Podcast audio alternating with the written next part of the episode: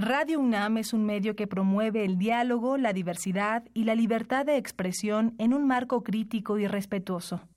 Los comentarios expresados a lo largo de su programación reflejan la opinión de quien los emite, mas no de la radiodifusora.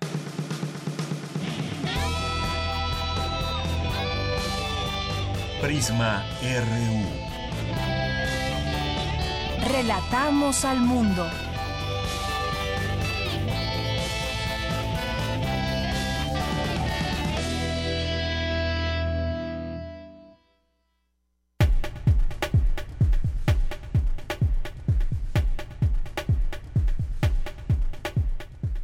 Hola, ¿qué tal? Muy buenas tardes. Tengan todos ustedes este 2 de enero de 2019, el segundo día de este año que, que comenzamos con mucho gusto y pues donde retomamos las transmisiones en vivo de Prisma RU. Soy Virginia Sánchez y en nombre de mi compañera Deyanira Morán y todo el equipo que hace posible esta emisión, pues le damos la más cordial bienvenida. Hoy tendremos información, pues como todo, eh, todos estos días que no dejan de generarse informaciones, notas, acontecimientos y que pues mucho vale la pena analizar al respecto. Hoy tendremos información sobre la herencia genética como una de las causas del cáncer de mama, también sobre las fallas geológicas y su relación con los sismos de baja magnitud.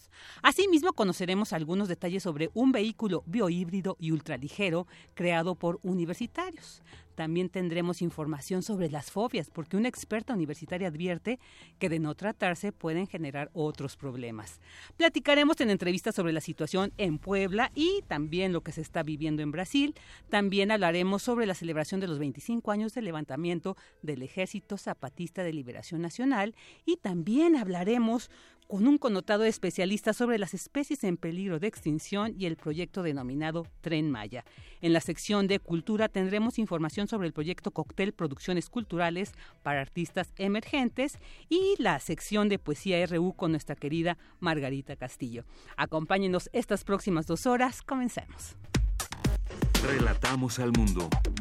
Relatamos al mundo.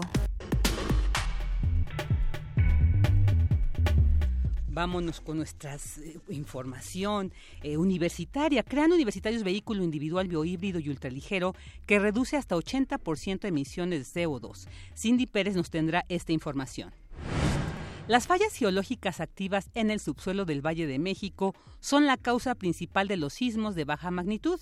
Nuestra compañera Dulce García nos tendrá los detalles más adelante en temas nacionales. En el primer mes del nuevo gobierno federal, los homicidios dolosos repuntaron 65% respecto al último mes de la pasada administración. Pese a que el gobierno aún no aprueba la creación de la Guardia Nacional, el gobierno del presidente Andrés Manuel López Obrador lanzó hoy la convocatoria para reclutar a 50.000 jóvenes a esa corporación. Y el Pleno de la Suprema Corte de Justicia de la Nación recibió en sesión solemne al nuevo ministro Juan Luis González Alcántara. Hoy también se elegirá al nuevo presidente para los siguientes cuatro años, el nuevo presidente de la Suprema Corte de Justicia de la Nación. Y Perfecto Hernández, síndico municipal de Tlajiaco, falleció luego de resultar herido en el ataque en el que murió también el alcalde Alejandro Aparicio. El presidente del Senado, Martí Batres, tomó protesta como senador a Roberto Moya Clemente, suplente del fallecido panista Rafael Moreno. Y al registrarse menos de 105 puntos y MECA, la Comisión Ambiental de la Megalópolis determinó suspender la contingencia ambiental regional por partículas PM10 al noreste del Valle de México. Y en temas internacionales, Jair Bolsonaro, el nuevo presidente de Brasil, recibió hoy al secretario de Estado de Estados Unidos, Mike Pompeo, y le comunicó que su país abandonará el pacto sobre migraciones consensuado en el marco de la ONU. Hoy en la UNAM, ¿qué hacer y a dónde ir? En el marco del 50 aniversario del movimiento estudiantil de 1968, se presenta en el Museo Universitario Arte Contemporáneo Un Arte sin Tutela, Salón Independiente en México, muestra bajo la curaduría del artista Pilar García, que tiene como objetivo documentar y reconstruir las exposiciones que organizó el Salón Independiente de 1968 a 1971, como una de las iniciativas más importantes que cambiaron las prácticas artísticas en México. No te pierdas esta exposición que reúne más de 150 250 piezas entre pintura, instalación, bocetos, gráfica y escultura. Asista a la sala 1 del Museo Universitario Arte Contemporáneo, ubicado en el Centro Cultural Universitario, abierto de miércoles a domingo de 10 a 18 horas. La entrada general es de 40 pesos. Recuerda que aún tienes tiempo de asistir a la exposición Ficción y Tiempo, que reúne 27 obras de artistas contemporáneos y es organizada por los alumnos de la Maestría en Historia del Arte y Estudios Curatoriales de la UNAM. Esta muestra explora la potencia crítica de la ficción ante las dificultades del presente, que han provocado el desencanto por el futuro y han sustituido el deseo de las utopías por la construcción de pasados idealizados. Asiste al Centro Cultural Universitario Tlatelolco de miércoles a domingo, de 9 a 18 horas. Esta muestra estará disponible hasta el próximo 31 de marzo de 2019. La entrada es libre. ¿Te gustan los animales? No te puedes perder La vida en cuatro patas, serie televisiva que a través de la etología ciencia que estudia la conducta espontánea de los animales, muestra cómo atender sus necesidades emocionales y los tratamientos a seguir cuando existen problemas de comportamiento entre estos acompañantes del ser humano. Este programa de televisión busca también explicar los cuidados que se deben tener para evitar las enfermedades propias de estos animales ocasionadas por parásitos, que incidentalmente pueden transmitirse a las personas y su tratamiento. Conoce más de tu perro, gato, loro o tortuga y sintoniza la señal de TV UNAM por el canal 20.1 de televisión abierta hoy en punto de las 21 horas.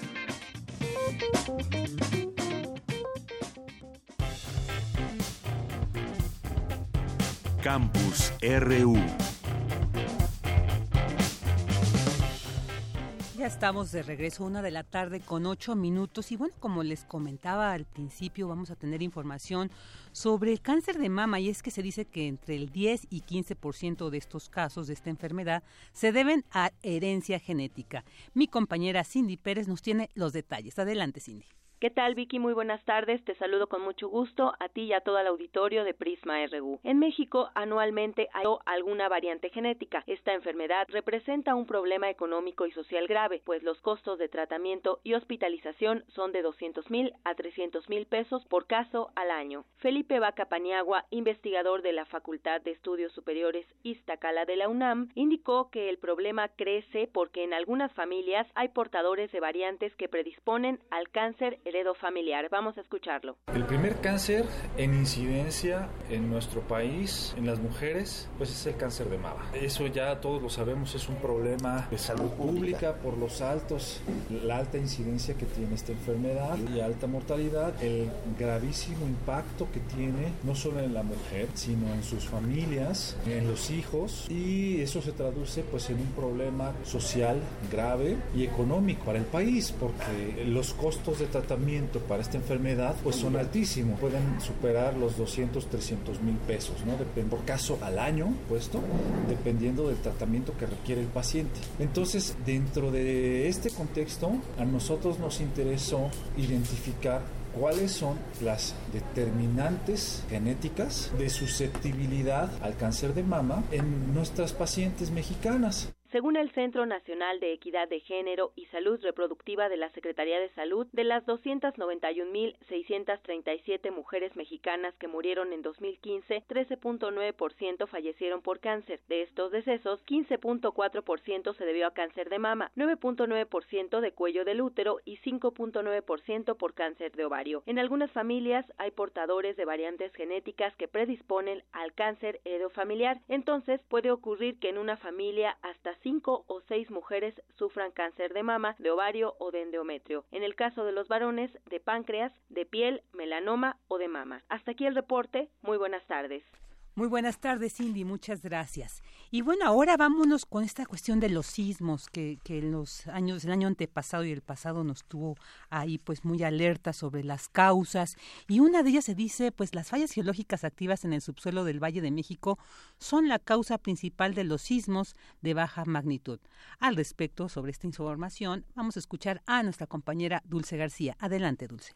Muy buenas tardes al auditorio de Prisma RU. De vez en cuando los habitantes de la Ciudad de México se enteran mediante un boletín emitido por el Servicio Sismológico Nacional de que en alguna zona afectada en la Ciudad de México se registró un sismo de baja magnitud. Las causas principales de este tipo de sismos son las fallas geológicas activas en el subsuelo del Valle de México. Los sismos ocurren sobre fallas preexistentes y para que haya un sismo en un determinado punto debe haber abajo una falla activa. Y es que hay que recordar que el Valle de México está atravesado por una serie de fallas ya cartografiadas por el Instituto de Geología de la UNAM que cuando son activadas por acumulación de esfuerzos dan lugar a la sismicidad local. Así lo explicó Luis Quintanar Robles, investigador del Departamento de Sismología del Instituto de Geofísica de la UNAM. Básicamente la causa principal es la existencia de fallas activas que se encuentran dentro del Valle de México. Aquí hay que recordar que los sismos se producen sobre fallas preexistentes. Con esto quiero decir decir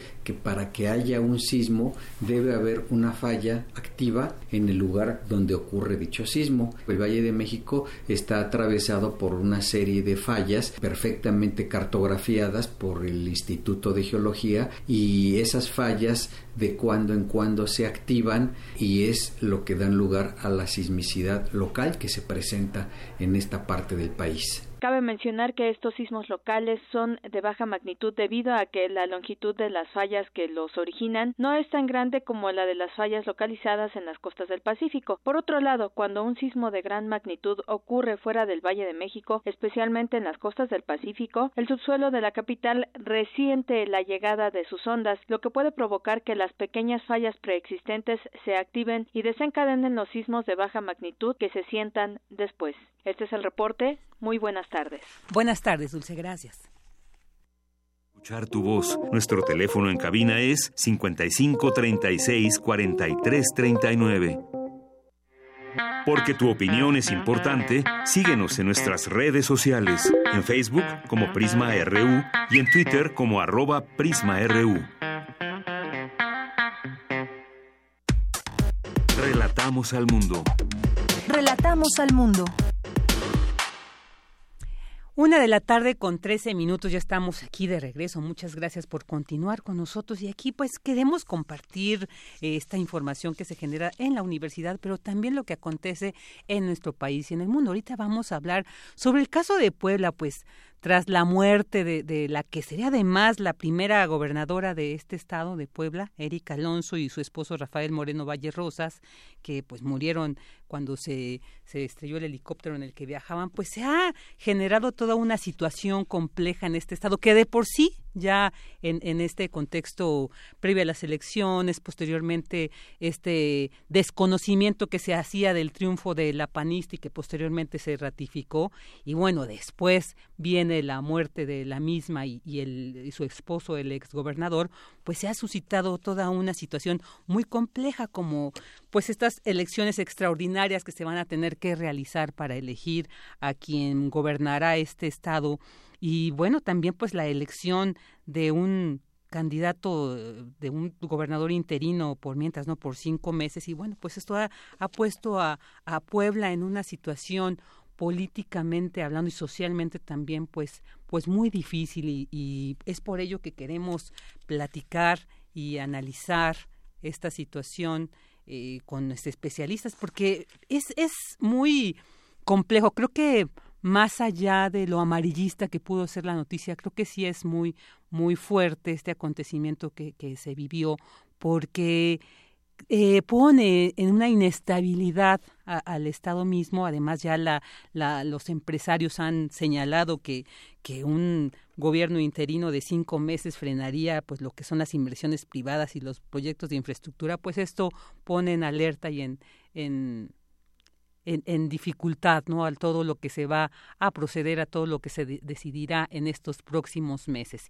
Y bueno, pues para platicar sobre este tema, tenemos en la línea al periodista Ernesto Aroche, él es actualmente el, quien dirige el portal La Adobe, pues para platicar sobre esto que sucedió en Puebla, qué va a pasar después de la muerte de, Rafael Moreno Valle y la gobernadora Erika Alonso, toda esta situación que, que se vive en este estado, ¿qué, ¿qué va a pasar? Bienvenido Ernesto, muy buenas tardes.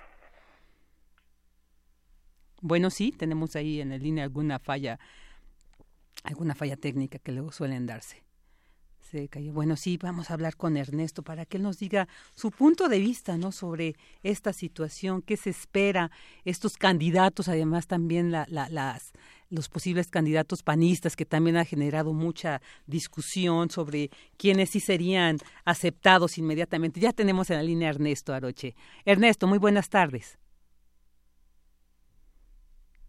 Se nos sigue cayendo esta, esta información. A veces estos medios eh, telefónicos y tecnológicos fallan, pero ahorita en un, momento tendremos las palabras de Ernesto Aroche, porque bueno, pues sí es importante analizar qué va a pasar.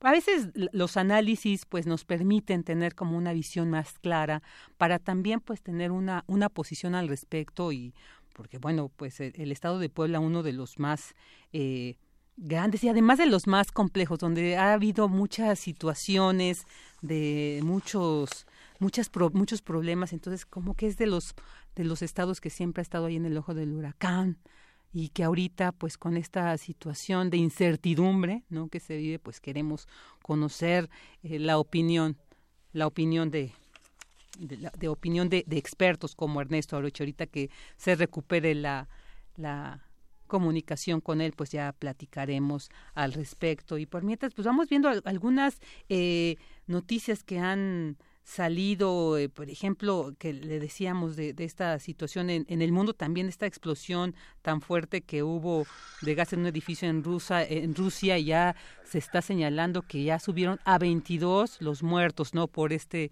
por este acontecimiento. Ya está en la línea Ernesto, ahora sí. Ernesto, buenas tardes.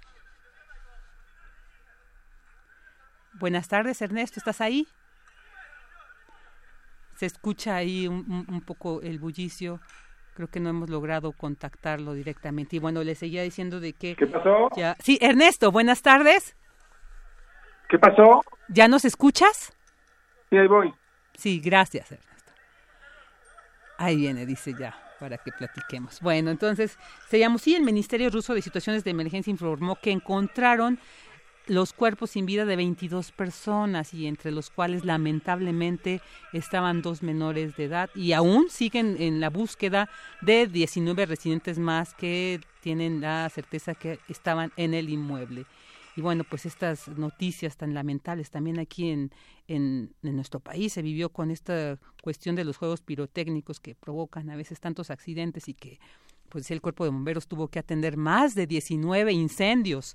Entonces imagínense, ¿no? Qué, lamentable, hay que tener mucho cuidado con estas situaciones en, pues en estas en estas fechas que se utilizan mucho estos cohetes, pero bueno, en Rusia fue otra la situación y ahí estamos viendo que lamentablemente ya son 22 los muertos por este incendio. Y bueno, también sobre Vamos a hablar un poquito con esta del programa vehicular de verificación que el año pasado se suspendió un semestre, ¿no? Sí descansamos un poco los que tenemos que acudir, pero bueno, que es muy importante, ya vimos el día de ayer estas y antier estas contingencias que se tienen que levantar porque pues los IMECAS aumentan, entonces hay que tener cuidado, entonces ya se va, eh, ya sacaron lo que es el programa de verificación vehicular para primer semestre, pero bueno, ahorita más adelante le platicaré al respecto porque ya ahora sí ya tenemos en la línea a Ernesto Aroche. Ernesto, muy buenas tardes. Buenas tardes, saludos y saludos a tu auditorio. Parece que finalmente pudimos liberar los problemas técnicos, ¿verdad? Así es, así es, ya tenemos, ahora sí, te tenemos al aire y ya queremos pues conocer tu punto de vista, Ernesto, sobre esto que está pasando en Puebla, sobre todo pues además yo decía previamente en este contexto, previo a las elecciones, posteriormente esta eh, polémica sobre el triunfo de o no de Eric Alonso que se ratificó y después muere en este accidente con su esposo, el exgobernador también Rafael Moreno Valle, y toda esta situación de él, eh, las elecciones extraordinarias, el gobernador interino que va a tener que asumir estas tareas. ¿Cómo ves tú esta situación que se está viviendo en Puebla, Ernesto? Pues sin duda complicado, eh, porque como bien comentas, pues hemos pasado eh, prácticamente medio año en una indefinición política, incluso en una crisis política generada justamente por esta situación en la que no hay eh, claridad y poco tiempo que tuvimos claridad sobre quién iba a ser el gobernante, bueno, pues pasó lo, lo que pasó el 24 de diciembre, que se cayó el helicóptero y bueno, pues falleció, perdió ahí la vida la gobernadora Marta Erika Alonso junto con cuatro personas más, entre ellas su esposo. Pero ha sido, ha sido eso, un, un, una mitad del año, incluso parte, bueno, el arranque ya de este, de este nuevo año, en esa eh, indefinición, en esa crisis política, porque incluso, bueno, esa crisis se veía eh, eh, eh, o se llevó también a la Cámara, al perdón, al Congreso del Estado.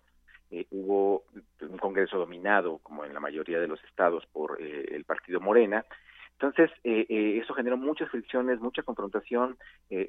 Morena empezó a aprobar iniciativas de ley donde modificaban cosas o estructuras que había establecido Rafael Moreno Valle en su periodo como gobernador y eh, estas eran detenidas eh, por el por el gobernador eh, que sucedió a Rafael Moreno Valle, que fue Antonio Galifayat. Él detenía la aprobación, bueno, él detenía bien la publicación de estas iniciativas en el periódico oficial, lo que les da validez, o incluso les regresaba al propio Congreso con eh, algún detalle técnico, alguna coma que le faltaba, algún punto, en fin, eh, eh, cosas mínimas, pero que evidenciaba claramente esta confrontación que había entre los grupos de poder, por un lado el de Morena y por otro lado el de el grupo el, ex gobernador Rafael Moreno Valle con toda la gente que, que, viene detrás de él. Ese, eso pasamos estos seis meses en Puebla y cuando, bueno, pues finalmente eh, parecía que veía cierta claridad que, a lo mejor podría generar, eh, eh, o, por lo menos esperaría así una suerte de, de, tranquilidad política en el Estado, bueno, pues pasó lo del, lo del 24 de diciembre. Lo que hemos visto a partir de entonces, a partir del 24 de diciembre, será por la época navideña, será por eh, este, lo sucedido, por, la manera en cómo, en cómo eh, abruptamente se, perdieron, perdieron la vida la gobernadora de su esposo y los pilotos que los acompañaban, eh, pero hemos visto una suerte de eh, intento de llevar más o menos la fiesta en paz, ¿no? Eh, a partir de ese día, eh, si bien todavía está la moneda en el aire sobre qué va a pasar con el eh, con el gobernador interino, eh, las fuerzas políticas en el estado empezaron a avanzar en ciertos temas, especialmente el tema de la aprobación del presupuesto de egresos para el para el próximo, bueno, para este año más bien para el 2019. Eh, hubo ciertos consensos, se consiguió que se destrabara la discusión en el, en, el Congreso y bueno, pues ya se aprobó en los últimos días del año pasado, se aprobó finalmente el Congreso, el, perdón, el presupuesto de egresos y eh, hasta el momento ha habido, por lo menos en el discurso y, y, ya en algunas acciones, está eh, intento de eh, llevar a buen puerto la, eh, el nombramiento del el interino. Por lo menos en el discurso, en decir ¿no? que, se espera que el, la persona que llegue eh, a cubrir este espacio en los próximos eh, cinco meses, tres, entre tres cinco meses según dice la ley, eh, sea por consenso, sea una persona que eh, las dos fuerzas principales este, en, en, en, el Congreso, el, el, este, por supuesto el, el, grupo del gobernador Rafael Moreno Valle, con todos los partidos que están a su alrededor, el PAN, el PRD, este Movimiento Ciudadano, y del otro lado Morena, encuentren un perfil que eh, en el que estén de acuerdo estos dos grupos antagónicos. Y en eso estamos, en, en, en la espera de eh, la definición. Por supuesto, el interior de los partidos están eh, moviendo cosas, hay varios nombres que están sobre la mesa, eh, hay quien plantea del lado del grupo del gobernador que tendría que ser una persona afín a, a este grupo, este, los panistas, digamos que más tradicionales, porque pues, Rafael Moreno Valle y su grupo llegaron como, como una suerte de neopanistas, como gente que entró al PAN sin tener una tradición en ese partido, este, están buscando o están viendo la posibilidad de que eh, sea el momento de retomar el control que les arrebató Rafael Moreno Valle cuando llegó eh, entonces están buscando que sea un, personaje no, no vinculado o no cercano al grupo del, del, del ex gobernador Rafael Moreno Valle, sino que sea alguien más del PAN tradicional, del más del PAN más de ultraderecha, eh, y en eso están, ¿no? En, al interior de ahí. Y por el lado de Morena, bueno, pues hace unos días este, la, la, la, presidenta nacional de, de Morena, Jericho Polepsky, hablaba de que podría repetir eh, el, el ex senador este, Luis Miguel Barbosa como candidato eh, de Morena en las elecciones. Es hasta el momento el único nombre que ha que ha surgido como posible. Eh, yo te diré que a, título personal eh, no me parece que haya sido un gran candidato eh, y me gustaría, insisto, a título personal, que, eh, que Morena buscara otro tipo de candidato. Pero bueno, pues eso es un asunto que tendrán que definir eh, la gente al interior del partido y en eso en eso están o en eso estamos digamos en este momento claro y, y esta adhesión de, de mantener como candidato a Miguel Barbosa pues también ha generado esta este problema dentro de, mismo Morena, ¿no? Esta inconformidad y pues como tú dices, ojalá y se abriera para que pues diera más claridad y más transparencia a este proceso porque por sí esta, este personaje pues creo que fue parte de esta controversia que, que se generó en Puebla, ¿no? Con la gubernatura. Y también se hablaba por ahí de que entre los aspirantes panistas el que más eh, simpatía tiene es Luis Ernesto Derbez. ¿Cómo ves tú esta, esta propuesta? Eh, pues mira, yo lo veo todavía lejano porque no me parece que eh, tenga un perfil eh, como de mucha aceptación, digamos, en el pan poblano. A lo mejor en otras esferas podría tener otra otra aceptación, pero en el pan poblano no lo veo muy muy metido operando ni haciendo cosas. Yo veo más bien como que los grupos están por un lado eh, entre la posibilidad que pudiera ser Eduardo Rivera, que fue expresidente municipal del PAN en el, 2011-2014 y que además fue eh, parte de este PAN muy confrontado con el grupo de Rafael Moreno Valle, incluso lo llevaron a, la posibilidad de, de un proceso en su contra por eh, alguna irregularidad en sus cuentas públicas. Eh, la gente de, Eduardo Rivera siempre argumentó que fueron asuntos mucho más administrativos o más bien de procedimiento, no que le faltó un documento, que no entregaron no sé qué cosa, más allá de que hubiera alguna malversación en los fondos. Y del otro lado, bueno, pues la gente de Moreno Valle eh, mantuvo siempre el ojo, o más bien lo mantuvo como una posibilidad de control de ese grupo. Y ahora que, bueno, pues que ya no está el, el, el exgobernador Rafael Moreno Valle, bueno, pues parece que pudiera ser uno de los ejes eh, importantes, por lo menos en el panismo poblano, eh, este, para eh, obtener, no sé si el interinato, pero por lo menos la, más bien la, posible candidatura ya de, a cara a una elección extraordinaria. También, digo, sí es cierto, está, se está mencionando a, a Derbez, aunque, insisto, yo lo veo con pocas posibilidades. Otro de los perfiles, otras personas que se menciona dentro del PAN como posible, este es el, eh, eh, el actual eh, se me fue el nombre. Mm, mm, mm. Humberto. Humberto exacto Humberto, Aguilar, Coronado que bueno pues está cercano al, al, presidente nacional Marco Cortés y que eso podría darle posibilidades de eh, pelear la, la, posible candidatura, ¿no? Que además tanto tanto este, Aguilar Coronado como Eduardo Rivera, bueno, pues sí son personajes que tienen grupos consolidados dentro del PAN estatal que les permitiría justamente eh, pelear una posible candidatura.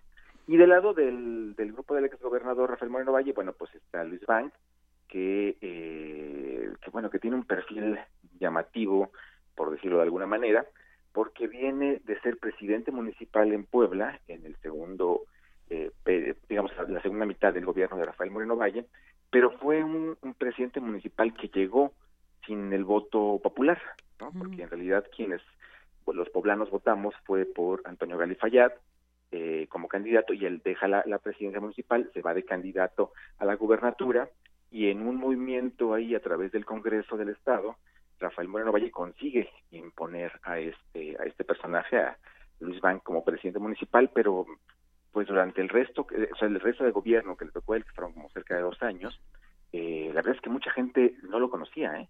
A nivel a nivel Puebla, a nivel ciudad, eh, no era un personaje conocido porque bueno pues primero porque no salió a, la, a la, campaña no salió no fue elegido en las urnas entonces llega como un, un, personaje ahí eh, pues mucho más impuesto y mucho más operativo por parte del grupo Rafael Moreno Valle.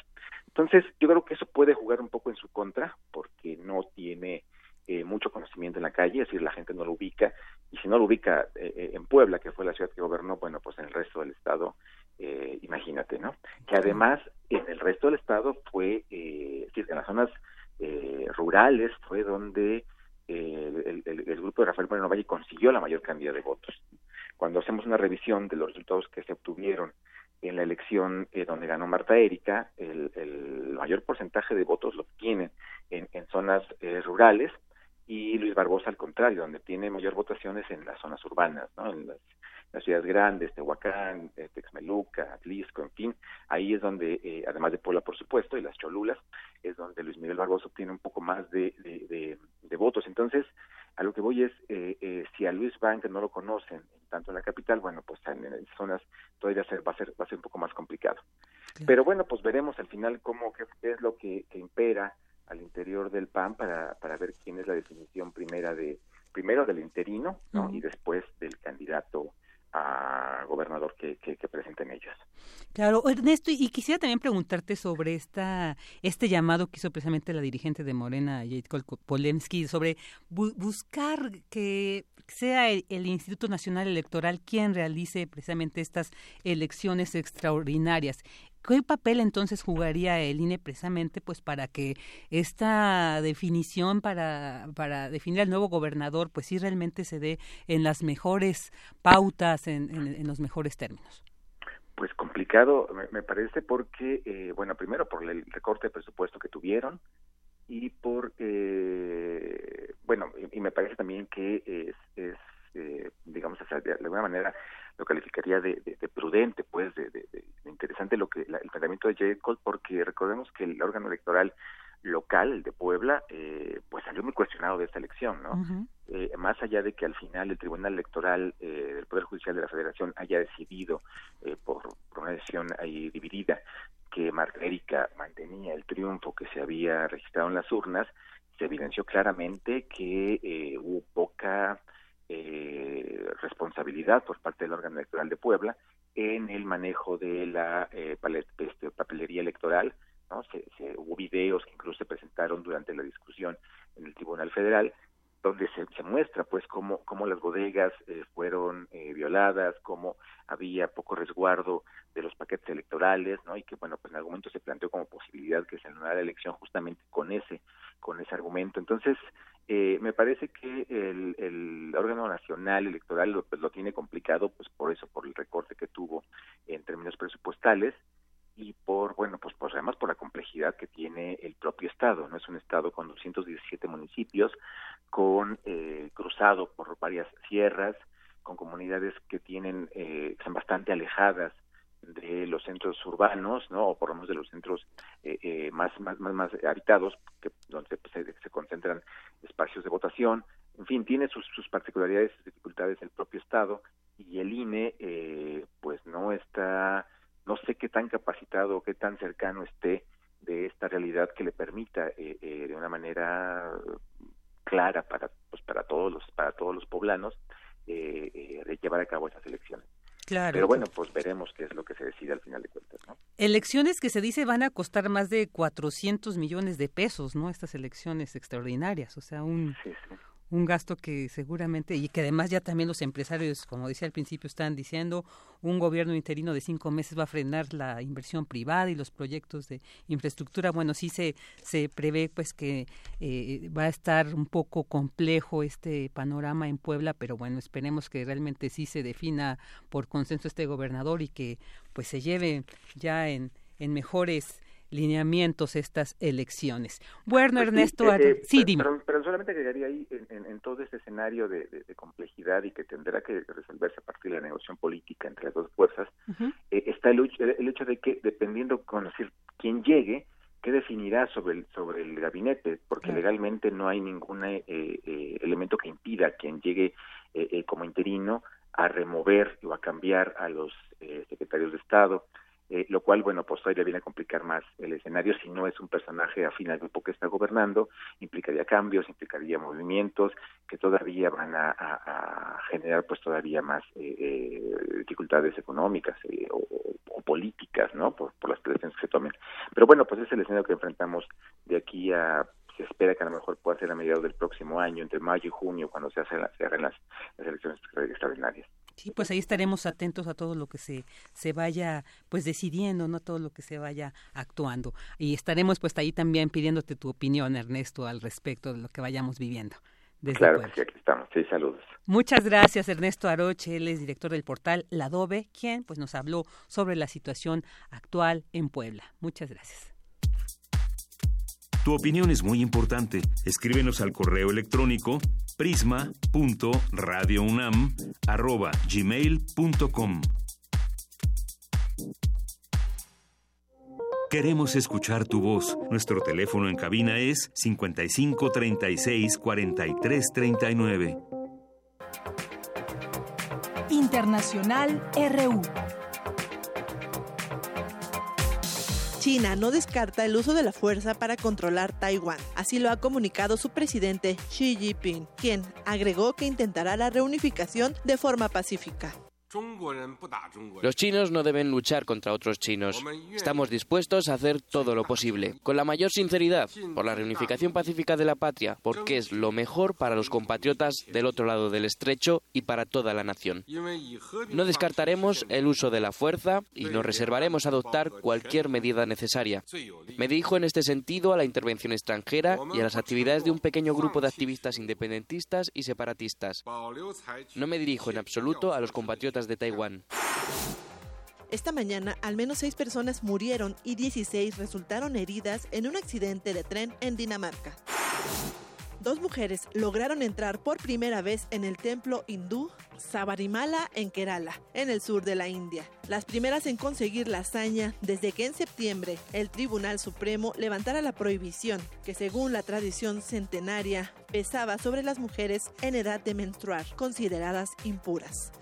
No queremos ir marcha atrás, sino continuar avanzando. Queremos igualdad de género, señala esta manifestante que apoya a las dos mujeres que pudieron colarse en el templo. El presidente de Estados Unidos, Donald Trump, insistió hoy en que México ya está pagando la construcción del muro fronterizo a través del acuerdo de libre comercio renegociado el año pasado, conocido como TECMEC. Ayer, durante la celebración del 60 aniversario de la Revolución Cubana, el exmandatario y líder del Partido Comunista Raúl Castro declaró que pese a las diferencias entre la isla y Estados Unidos, La Habana está dispuesta a buscar la paz con Washington. Nuestra disposición a convivir civilizadamente pese a las diferencias en una relación de paz respeto y beneficio mutuo con los Estados Unidos. También hemos señalado con toda claridad que los cubanos estamos preparados para resistir un escenario de confrontación que no deseamos confirmando los peores temores de la comunidad indígena y ecologista. Jair Bolsonaro ha estrenado la presidencia de Brasil, emitiendo una orden ejecutiva por la que retira la Fundación Nacional del Indio, los poderes para demarcar las tierras indígenas, a favor del Ministerio de Agricultura. Escuchemos parte de su discurso en la toma de protesta. Me presento hoy ante toda la nación como un día en el que el pueblo comenzó a liberarse del socialismo, a liberarse de la inversión de valores, del gigantismo del Estado y de la corrección política. Con audios de Euronews, las breves internacionales con Ruth Salazar. Muchas gracias, Ruth. Y con esas breves internacionales, muy importantes saber qué está pasando en el mundo. Y bueno, pues ha sido elegido el nuevo presidente de la Suprema Corte de Justicia de la Nación. Él es Arturo Saldívar Lelo. Ahí ha sido ya, ya tenemos nuevo presidente de esta instancia que, bueno, también generó mucha incertidumbre, mucho mucha discusión sobre quién iba a ser el nuevo presidente y ahí está Arturo Saldívar Lelo, el nuevo presidente de la Suprema Corte de la Justicia de la Nación. Y bueno, pues eh, ahora vámonos a un país muy importante, Brasil, y que con esta llegada al poder de Jair Bolsonaro, pues ha generado mucha, mucha controversia, pues por estas políticas que desde el discurso, y ya empezó a hacer algunos actos, alguna eh, materialización del mismo, pues sigue alterando realmente a la sociedad no solamente brasileña, sino del mundo por esta situación. Y para platicar sobre este tema tenemos en la línea al periodista Bruno Bimbi, él es doctor en letras y también autor de varios libros como Matrimonio Actual, eh, eh Matrimonio, así es el libro, y actualmente es corresponsal de Todo Noticias en Brasil. ¿Qué tal, Bruno? Muy buenas tardes, muchas gracias por estar aquí en Prisma RU. Hola, buenas tardes. Pues Bruno, cuéntanos, tú tienes mucha experiencia en esto, has estado muy atento y siguiendo el tema, ¿no? Desde la candidatura de este señor Bolsonaro. Entonces, cuéntanos cómo has visto a partir de que toma el poder y este discurso pues tan fuerte que dio con muchos mensajes ahí y que realmente reafirman esta visión que se tenía sobre, sobre Bolsonaro. Cuéntanos, ¿qué, nos puedes decir al respecto? Bueno, quizás sería bueno comenzar explicando quién es Jair Bolsonaro para el público mexicano. Eh, Jair Bolsonaro es un ex militar eh, brasileño eh, que fue en su momento dado de baja del ejército por tratar de, hace muchos años, tratar de hacer un atentado con una bomba en un cuartel. Eh, es un hombre que hace ya casi tres décadas que estaba en el Congreso como diputado nacional y que en tres décadas no ha hecho nada útil por el país, ningún proyecto importante, eh, y que a lo largo de todo este tiempo ha construido su carrera política con base en el odio. Eh, básicamente el discurso de Bolsonaro es el discurso de odio contra los inmigrantes, contra la población LGBT, eh, contra las personas afrodescendientes, contra las mujeres, contra el feminismo, contra la izquierda.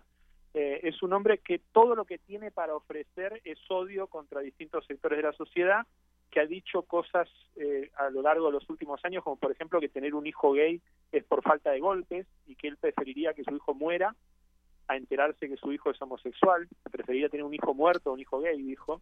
Eh, en una sesión de la Cámara de Diputados le dijo a una colega, a una diputada, eh, yo a vos no te violo porque sos demasiado fea y no te lo mereces. Eh, es un hombre que reivindica la última dictadura, dice que los militares mataron poca gente, que deberían haber matado más, que está de acuerdo con la aplicación de la tortura, ha dicho varias veces que reivindica el uso de la tortura. es claramente una persona que no tiene ningún compromiso con el sistema democrático ni con las libertades individuales y que ha llegado al poder en medio de un proceso político bastante fraudulento, marcado por la proscripción de la candidatura eh, del expresidente Lula, que sin duda se hubiese ganado las elecciones si le hubiesen dejado competir, y que en el medio de esta crisis política ha sabido eh, utilizar la crisis política en su favor y con una campaña millonaria eh, de fake news, eh, acusando a sus adversarios de las más absurdas mentiras a través de las redes sociales, que ha llegado al poder y que ayer toma posesión del cargo de presidente con un discurso tan violento como fue el de su campaña. Termina su primer discurso oficial como presidente de la República, lo termina mostrando una bandera brasileña y diciendo, esta nuestra bandera que nunca será roja, salvo que necesitemos mancharla de sangre. Qué fuerte. Es realmente inconcebible. Sí, sí, claro. No, y además, sabes, este me, me llamaba también mucho la atención esto de señalar de preparar a las generaciones para el mercado laboral y no para la militancia política. Ahí también es muy grave esto que está señalando. Sí, porque Bolsonaro lo que hace, bueno, él dijo ayer que el gran problema de la, de la, educación en Brasil es el marxismo. En la visión absolutamente ficcional de Jair Bolsonaro, eh, fantasiosa, las escuelas brasileñas están llenas de profesores, de maestros marxistas que le inculcan el marxismo en la cabeza a los niños. Esto es un cuento de hadas. Eh, las escuelas brasileñas tienen problemas gravísimos de falta de infraestructura, de falta de bibliotecas, eh, de chicos que llegan a clase mal alimentados en casa, eh, porque sus padres son pobres, de clases que se suspenden porque hay tiroteos entre bandas rivales de narcotraficantes en la esquina de la escuela.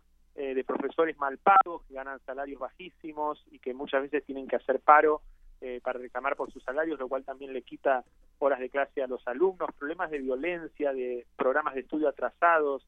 Eh, es decir, la educación brasileña está llena de problemas reales. Lo que dice Bolsonaro es que el problema de la educación es el marxismo. Esto no es un problema real, esto es una fantasía. Los profesores, los maestros en las escuelas no solo no, no adoctrinan a los, a los niños en el marxismo, sino que la mayoría de los maestros nunca leyó a Carlos Marx. Eh, y el gran problema que tienen los maestros es que los chicos le presten atención cuando trata de enseñarle a sumar, a restar o a identificar el sujeto y el predicado en una oración. Imagínate que no van a tener tiempo para hablarles de marxismo. Claro. Claro, sí, desde ahí se tendría que ver esta situación y bueno, vamos a ver cómo es que pretende incidir precisamente en el sistema educativo. Y sobre esto también de, de bueno, este, este discurso, ¿no? Donde quiere abarcar todo el sentir social, ¿no? De todos los sectores y como es el salario mínimo, ¿no? Que, que siempre estamos atentos porque, bueno, pues de ello depende también nuestra vida diaria, ¿no? Nuestros ingresos y el, el cómo, el nivel de vida que podamos tener y que, bueno, pues él hace un anuncio, pareciera que sí es un gran aumento, sin embargo, es menor al que se había propuesto, pues, desde el gobierno anterior. Al respecto, ¿qué nos puedes decir? Bruno? En realidad lo que hizo Bolsonaro fue una reducción del salario mínimo. Eh, hay en Brasil hay una actualización anual del salario mínimo. Cada día primero de enero el presidente firma un decreto actualizando el salario mínimo. Eh, esto se hace aplicando una regla, un cálculo que tiene en cuenta el crecimiento del Producto Interno, un índice inflacionario que en mi opinión es, un, es una fórmula equivocada porque utiliza como índice la inflación general, eh, cuando en realidad el salario mínimo, que es el salario que incide en, la vida de las familias más pobres, eh, uno debería tomar en cuenta la inflación de la canasta básica familiar y no la inflación que incluye, por ejemplo, autos importados, ¿no? Eh, y generalmente la inflación de la canasta básica familiar es más alta que el aumento de, por ejemplo, los autos importados. Entonces, si se cambiara este índice, las actualizaciones serían más justas. Pero lo cierto es que todo año se hace esta actualización y el Congreso ya había aprobado eh, la, ley la ley que, regula el presupuesto eh, y que incluía, había aprobado primero el Congreso la ley de directrices presupuestarias eh, y luego el gobierno había enviado al Congreso el otro proyecto de ley importante sobre presupuesto, que es la ley presupuestaria anual, que ya incluía el aumento del salario mínimo para este año con un valor de 1.006 reales. Bolsonaro lo que hizo fue firmar un decreto bajando ese valor a 998. Puede parecer una diferencia pequeña. Eh, a lo largo del año estamos hablando de aproximadamente 106 eh, reales, 106,6 reales por año. quizás para mucha gente esto puede parecer poco dinero. Para una familia que vive del salario mínimo, lo que Bolsonaro hizo hoy fue sacarle un kilo de feijão en la mesa, un kilo de frijoles eh, en la mesa, y esto para una familia pobre es muchísimo. Claro, claro. Y, y, Bruno, la sociedad brasileña, ¿cómo ha respondido a esto? Digo, se decía, ganó Bolsonaro con un 55% de los votos, ¿no? Pareciera entonces que, pues sí, más de la mitad de los brasileños eligieron a, a este presidente, a pesar de que, bueno, como tú bien lo has dicho, estuvo plagado pues de muchas irregularidades que pues podría darnos la visión de que no están así. Pero ¿cómo lo está viviendo la sociedad brasileña? Bueno, siempre cuando comienza un nuevo gobierno electo por el voto popular, hay un primer periodo de lo que aquí le decimos la primavera, digamos, aquel momento en el que la gente todavía está esperanzada eh, y con fe de que algo va a cambiar. Lo deben estar viviendo ustedes en México eh, con López Obrador, espero que les vaya mejor que a nosotros con Bolsonaro. Eh, pero siempre está ese periodo inicial en el que uno tiene esperanzas en el nuevo gobierno. No es mi caso porque conozco la historia de este hombre. y Hoy las expectativas, lo que muestran las encuestas, es que si bien hay un porcentaje alto de la población que tiene confianza en el nuevo gobierno, eh, ese porcentaje es bastante menor que el, que el que tuvieron los presidentes anteriores, ¿no? Eh, desde Fernando Color de Melo, Fernando Enrique Cardoso, eh, Lula, Dilma, etcétera. Eh, habrá seguramente un, primer periodo, algunos meses, en el que mucha gente va a estar con expectativas. A medida que se vayan conociendo las medidas de gobierno y que esas impacten en la población, seguramente se irá cambiando el, humor social. Bolsonaro, durante toda la campaña, eh, no dijo qué es lo que iba a hacer eh, en, en, términos de lo que tiene que ver con la vida real de la gente. O sea, no, no dijo cuáles eran sus propuestas para la economía, para el empleo, para el comercio exterior, para la salud, para la educación. Se la pasó toda la campaña hablando de teorías de, teorías conspirativas, acusando a las feministas, a los homosexuales, a los negros, a los inmigrantes, diciendo que los problemas de Brasil tienen que ver con todo esto, ¿no? Y que si eh, tratamos peor a los inmigrantes, a las mujeres, a los indios, a los homosexuales, entonces Brasil va a estar mejor. Eh, bueno, esto, este, esta fantasía se va a desvanecer cuando empiecen a verse las políticas reales, ¿no? Lo que el ministro de Economía de Bolsonaro está, está eh, planeando es un paquete de medidas que incluyen la privatización de todas las empresas públicas, eh, una reforma laboral para que los trabajadores tengan menos derechos y ganen menos salarios, una reforma previsional para que la gente tenga que trabajar mucho más años para poder jubilarse y cuando se jubila gane menos. y bueno, cuando estas cosas empiecen a salir a la luz, eh, seguramente toda esa fantasía de que el gran problema de Brasil eran los inmigrantes, los homosexuales y las feministas se va a desvanecer en el aire.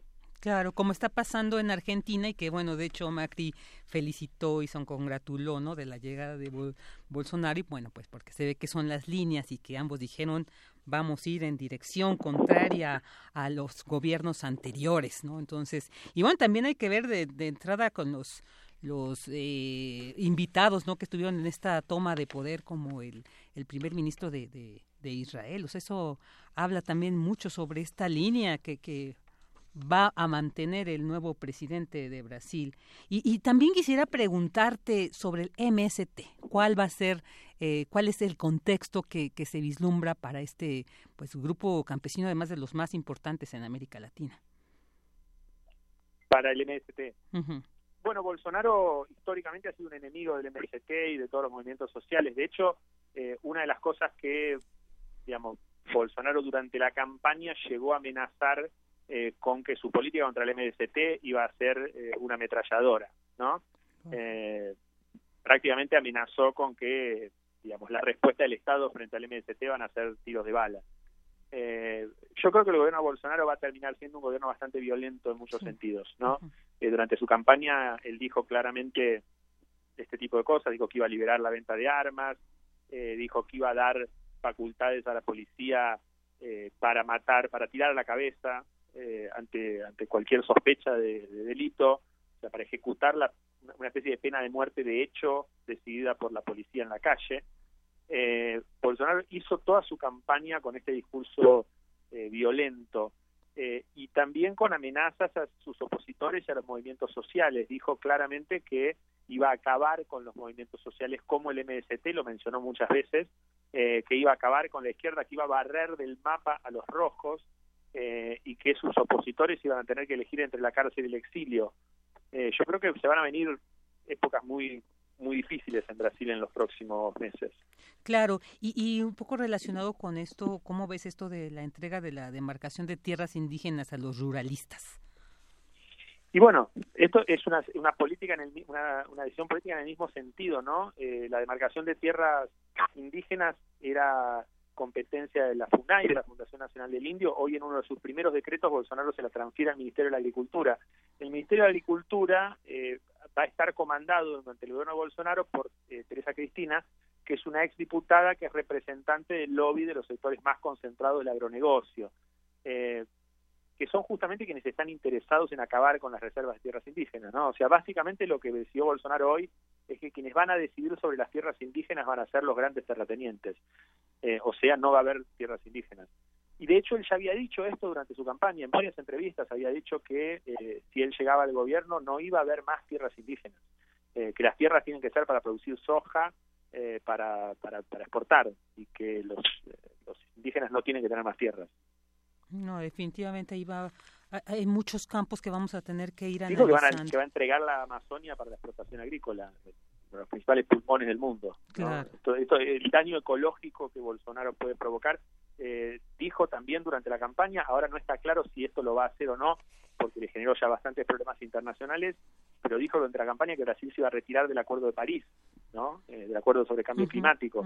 De hecho, su eh, nuevo canciller, su ministro de Relaciones Exteriores, que es básicamente un tierraplanista, es, un, es una persona profundamente ignorante, eh, que va a ser quien va a representar a Brasil ante el mundo y dice que el cambio climático no existe, que el cambio climático es un invento de la izquierda.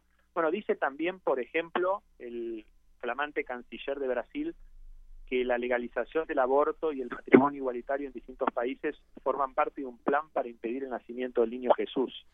Eh, es un hombre que está completamente loco. sí, sí, pues no, y muy muy similar a la política estadounidense. Ahí vemos claramente estas líneas tan similares. Bruno, no quiero irme sin preguntarte precisamente también sobre este esta línea que en su discurso Bolsonaro dijo de unir al pueblo, valorizar la familia respetar las religiones y la tradición judio-cristiana y cómo cierra, ¿no? Pues ya se volvió emblemático su discurso siempre con Brasil encima de todo y Dios encima de todos. ¿Qué podemos, qué podemos leer en estos mensajes? Bueno, para empezar, la frase Brasil, eh, eh, Brasil encima de todo eh, es una frase que tiene una, digamos, tiene un lugar en la historia, ¿no? Era uno de los lemas de la Alemania nazi, Alemania encima de todo. Eh, Bolsonaro es claramente una persona que tiene toda una, una que viene que viene de toda una tradición eh, del fascismo, del fascismo clásico. Es claramente un personaje eh, fascista y él utiliza en todo su discurso, en su retórica, toda esta idea de una cierta apelación eh, nacionalista, de una reivindicación de la violencia, de la muerte, eh, una, una especie de fascinación fálica por las armas, ¿no? Aparece en sus actos de campaña, aparecía en sus actos de campaña con un revólver en la mano, con una ametralladora, haciendo señal de disparar, hacía señales con la mano, simulando que tenía un arma en la mano en sus, en sus apariciones en televisión, eh, utiliza todo este discurso eh, contra los inmigrantes, eh, utiliza todo este discurso tradicionalista relacionado con la religión, esta idea de rescate de las tradiciones y de rechazo a la modernidad, rechazo a la cultura, ver a la universidad como eh, bueno, la universidad para Bolsonaro es un nido de comunistas, entonces no, digamos, la universidad es un lugar enemigo, es un territorio enemigo, la, como visión de Bolsonaro. La cultura es enemiga, los artistas son enemigos, los escritores, los actores, los músicos son vistos por Bolsonaro como vagos, como comunistas, como gente que está en contra de eh, las tradiciones del país. Eh, Bolsonaro utiliza toda una retórica contra el feminismo, una retórica machista, una retórica contra toda forma de sexualidad no tradicional. Eh, todas estas características que yo estoy señalando y varias otras, uno las puede encontrar en un libro sensacional que se llama El fascismo eterno del, intelectual italiano Umberto Eco, que es una mejores, uno de los mejores ensayos que se han escrito para explicar qué es el fascismo, ¿no? Bueno, esto que Bolsonaro cierra con esta frase, eh, Brasil eh, encima de todo y Dios encima de todos, con esta reminiscencia de los lemas de la Alemania nazi, es claramente un, digamos, como un broche de oro para toda una retórica que rescata lo peor de la tradición fascista del siglo XX. Claro, y qué lamentable, ¿no? Que ahora en, el siglo XXI veamos cómo se están reposicionando estos presidentes en estos gobiernos, ¿no? En países tan eh, importantes, ¿no? Eh, eh, en muchos aspectos. Y, y, además ver, pues, cómo echan atrás todos los avances que se habían logrado, ¿no? Como en un en, en, en, en un dos por tres, como suele decirse acá, eh, echan atrás todas estas luchas. Pero bueno, también Brasil, sabemos que en Brasil existen estos grupos de resistencia, ¿no? estos grupos que pues se han mantenido para resistir estos embates y que ahora pues con la llegada de Bolsonaro seguramente pues se van a incrementar, se van a, a pues encrudecer, como tú bien decías, el panorama no es nada, no es nada grato, pero pues bueno, tenemos confianza en que también el pueblo brasileño sepa dar la, la, lucha, ¿no? Y la resistencia, pues contra estas políticas que podríamos ya hablar en este siglo XXI retrógradas, ¿no? Para la humanidad. Sí, sin duda, sin duda, además porque Brasil eh, tiene en su historia reciente importantes avances, ¿no? Eh, los, los años de Lula en la presidencia significaron mucho para, para las digamos, para las mayorías siempre olvidadas del pueblo brasileño, millones de personas salieron de la pobreza, eh, cientos de pueblos donde no había agua potable, donde no había luz, donde no había eh, no había cloacas, donde no había infraestructura mínima, escuelas, bibliotecas, hospitales, todo eso llegó. Eh, hubo una, una integración social, obviamente en un país en el que todavía sigue habiendo desigualdades gigantescas, eh, pero en un periodo muy corto de tiempo eh, hubo una mejora eh, notable, palpable en la vida cotidiana de muchísima gente que empezó a comer todos los días, a tener desayuno, almuerzo, merienda y cena, y que después de eso comenzó a poder ir a la escuela, ir a la universidad, conseguir un mejor trabajo, mejorar su vida. Brasil progresó mucho en esos años y lo que estamos viviendo ahora es una reacción en gran medida contra todo eso, por eso Lula está preso, Lula no está preso por corrupción, eh, Lula está preso por haber hecho la transformación que hizo en Brasil y porque era una amenaza para quienes están hoy en el poder. Claro, que solamente creo, pues fue una estrategia precisamente para llegar al, al poder de esa manera. Pues Bruno Bimbi, muchísimas gracias por tu valiosa opinión, reflexión, siempre pues tan atento de estos temas y eh, sabemos que eres un, e, e, eres muy seguido en las redes por tu pues profundo análisis y siempre tan certero. Te agradecemos mucho pues que hayas estado aquí en Prisma RU. Esperamos contar con tu opinión próximamente. Muchas gracias. Un abrazo. Un abrazo a ti también. Bruno Bimbi, el autor de varios libros y pues especialista en estos temas de Brasil. Vámonos a un corte. A felicidade felicidade é como a pluma que o vento vai levando pelo ar. Voa tão leve, mas tem a vida breve. Precisa que haja vento sem parar. A felicidade do pobre parece a grande ilusão do carnaval. A gente trabalha o ano inteiro por um momento de sonho para fazer a fantasia. Prisma RU. Relatamos al mundo.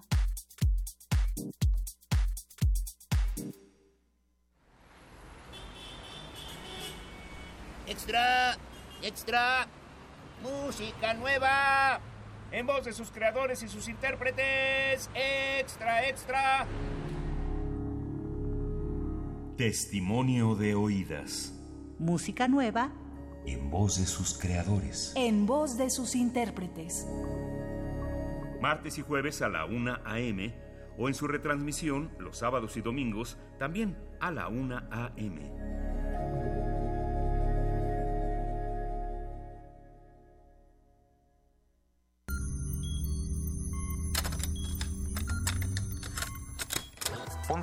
audífonos con una pregunta clara. ¿A qué, suena este momento? Momento. Si pudieras musicalizar a cualquier persona, cualquier evento, cualquier circunstancia, tienes música para ir de un lugar a otro. ¿Cómo crees que sonaría? Ley listo. Complacencias musicales de personajes poco complacientes. Lunes, 22 horas. Por el 96.1 de FM, Radio UNAM. Consulta infantil y juvenil 2018 fue un éxito. ¿Y eso que expresamos será tomado en cuenta para buscar solución a nuestras inquietudes? Gracias a todas las niñas, niños y adolescentes de México por participar. Además de todos los padres, maestros y voluntarios que hicieron que todo fuera posible. ¡Vengan esos cinco! Porque mi país me importa, recuerda, decir lo que piensas es tu derecho. ¡Nos vemos luego! INE. La revista de la universidad en radio. Te invitamos a escuchar esta serie, donde cada mes diferentes personalidades se darán cita para dialogar sobre los conceptos a los que se enfrenta día con día el ser humano. Música, extinción, revolución, palabras. Cada tema será abordado desde la visión de nuestro invitado semanal. Dialoga con nosotros todos los jueves a las 16 horas por el 96.1 de FM en el papel, en la pantalla, en las ondas y en la web. La revista de la universidad abre el diálogo en Radio UNAM. Experiencia sonora.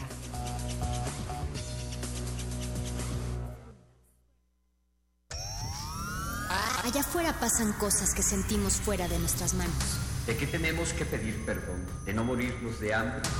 Creemos que solo pertenecen a los políticos. Hemos sido tolerantes hasta exceso Pero en ese mundo, controlado por una minoría, los de la mayoría tomamos las decisiones.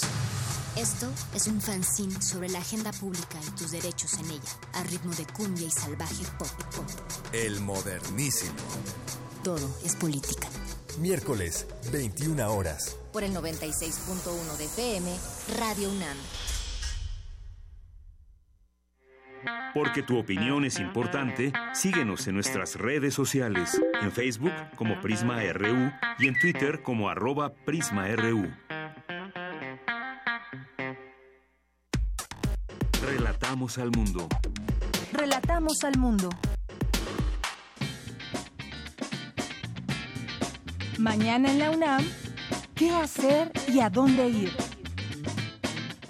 La sala Julián Carrillo te invita al seminario Liberando al Gigante Interior, Lógica Existencial, impartido por Eduardo Gómez Tagle, fisioterapeuta especialista en gestal y desarrollo del sistema organizador factor integral humano. El objetivo de este taller es aprender a comunicarse efectivamente mediante el análisis de relaciones interpersonales. Las sesiones serán todos los sábados de febrero, de 16 a 20 horas. Para mayores informes, visita el sitio www.radio.unam.mx diagonal actividades. Te recomendamos asistir a la exposición Nacimiento, Miradas en el Tiempo, que muestra más de un millar de figuras de barro pintado de estilo figurativo expresionista, además de 50 pasajes bíblicos del Antiguo y Nuevo Testamento. Las escenas están representadas con gestualidad, policromía y dinamismo. El público podrá apreciar representaciones de Adán y Eva en el paraíso, el arca de Noé, Sansón luchando contra el león, David venciendo a Goliat, la anunciación a María del nacimiento de Jesús, San José pidiendo posada, el nacimiento del niño Jesús y la visita de los Reyes Magos. Asiste de martes a domingo, de 10 a 18 horas, al antiguo Colegio de San Ildefonso, ubicado en Justo Sierra 16, Centro Histórico. La entrada general es de 50 pesos, con descuento especial a estudiantes y profesores, menores de 12 años, con entrada libre. Esta muestra estará disponible hasta el próximo 3 de febrero de 2019. En el marco del Festival Internacional de Cine de la UNAM 2019, la Dirección General de Actividades Cinematográficas, la Facultad de Ciencias Políticas y Sociales y la Dirección de Literatura convocan al noveno concurso de crítica cinematográfica, Fósforo Alfonso Reyes, donde podrán participar todos los estudiantes inscritos en el bachillerato, licenciatura y posgrado, así como público en general y exalumnos de la UNAM. Los trabajos deberán ser originales, firmados con seudónimo y no haber sido publicados. Consulta la convocatoria completa en www.ficunam unam.unam.mx diagonal convocatoria fósforo. Dos de la tarde con siete minutos. Gracias por continuar aquí en 96.1 de FM con Prisma RU. Ahora vamos a seguir con nuestra información universitaria. Crean universitarios vehículo individual biohíbrido y ultraligero que reduce hasta 80% las emisiones de CO2. La información al respecto la tenemos con nuestra compañera Cindy Pérez. Adelante, Cindy.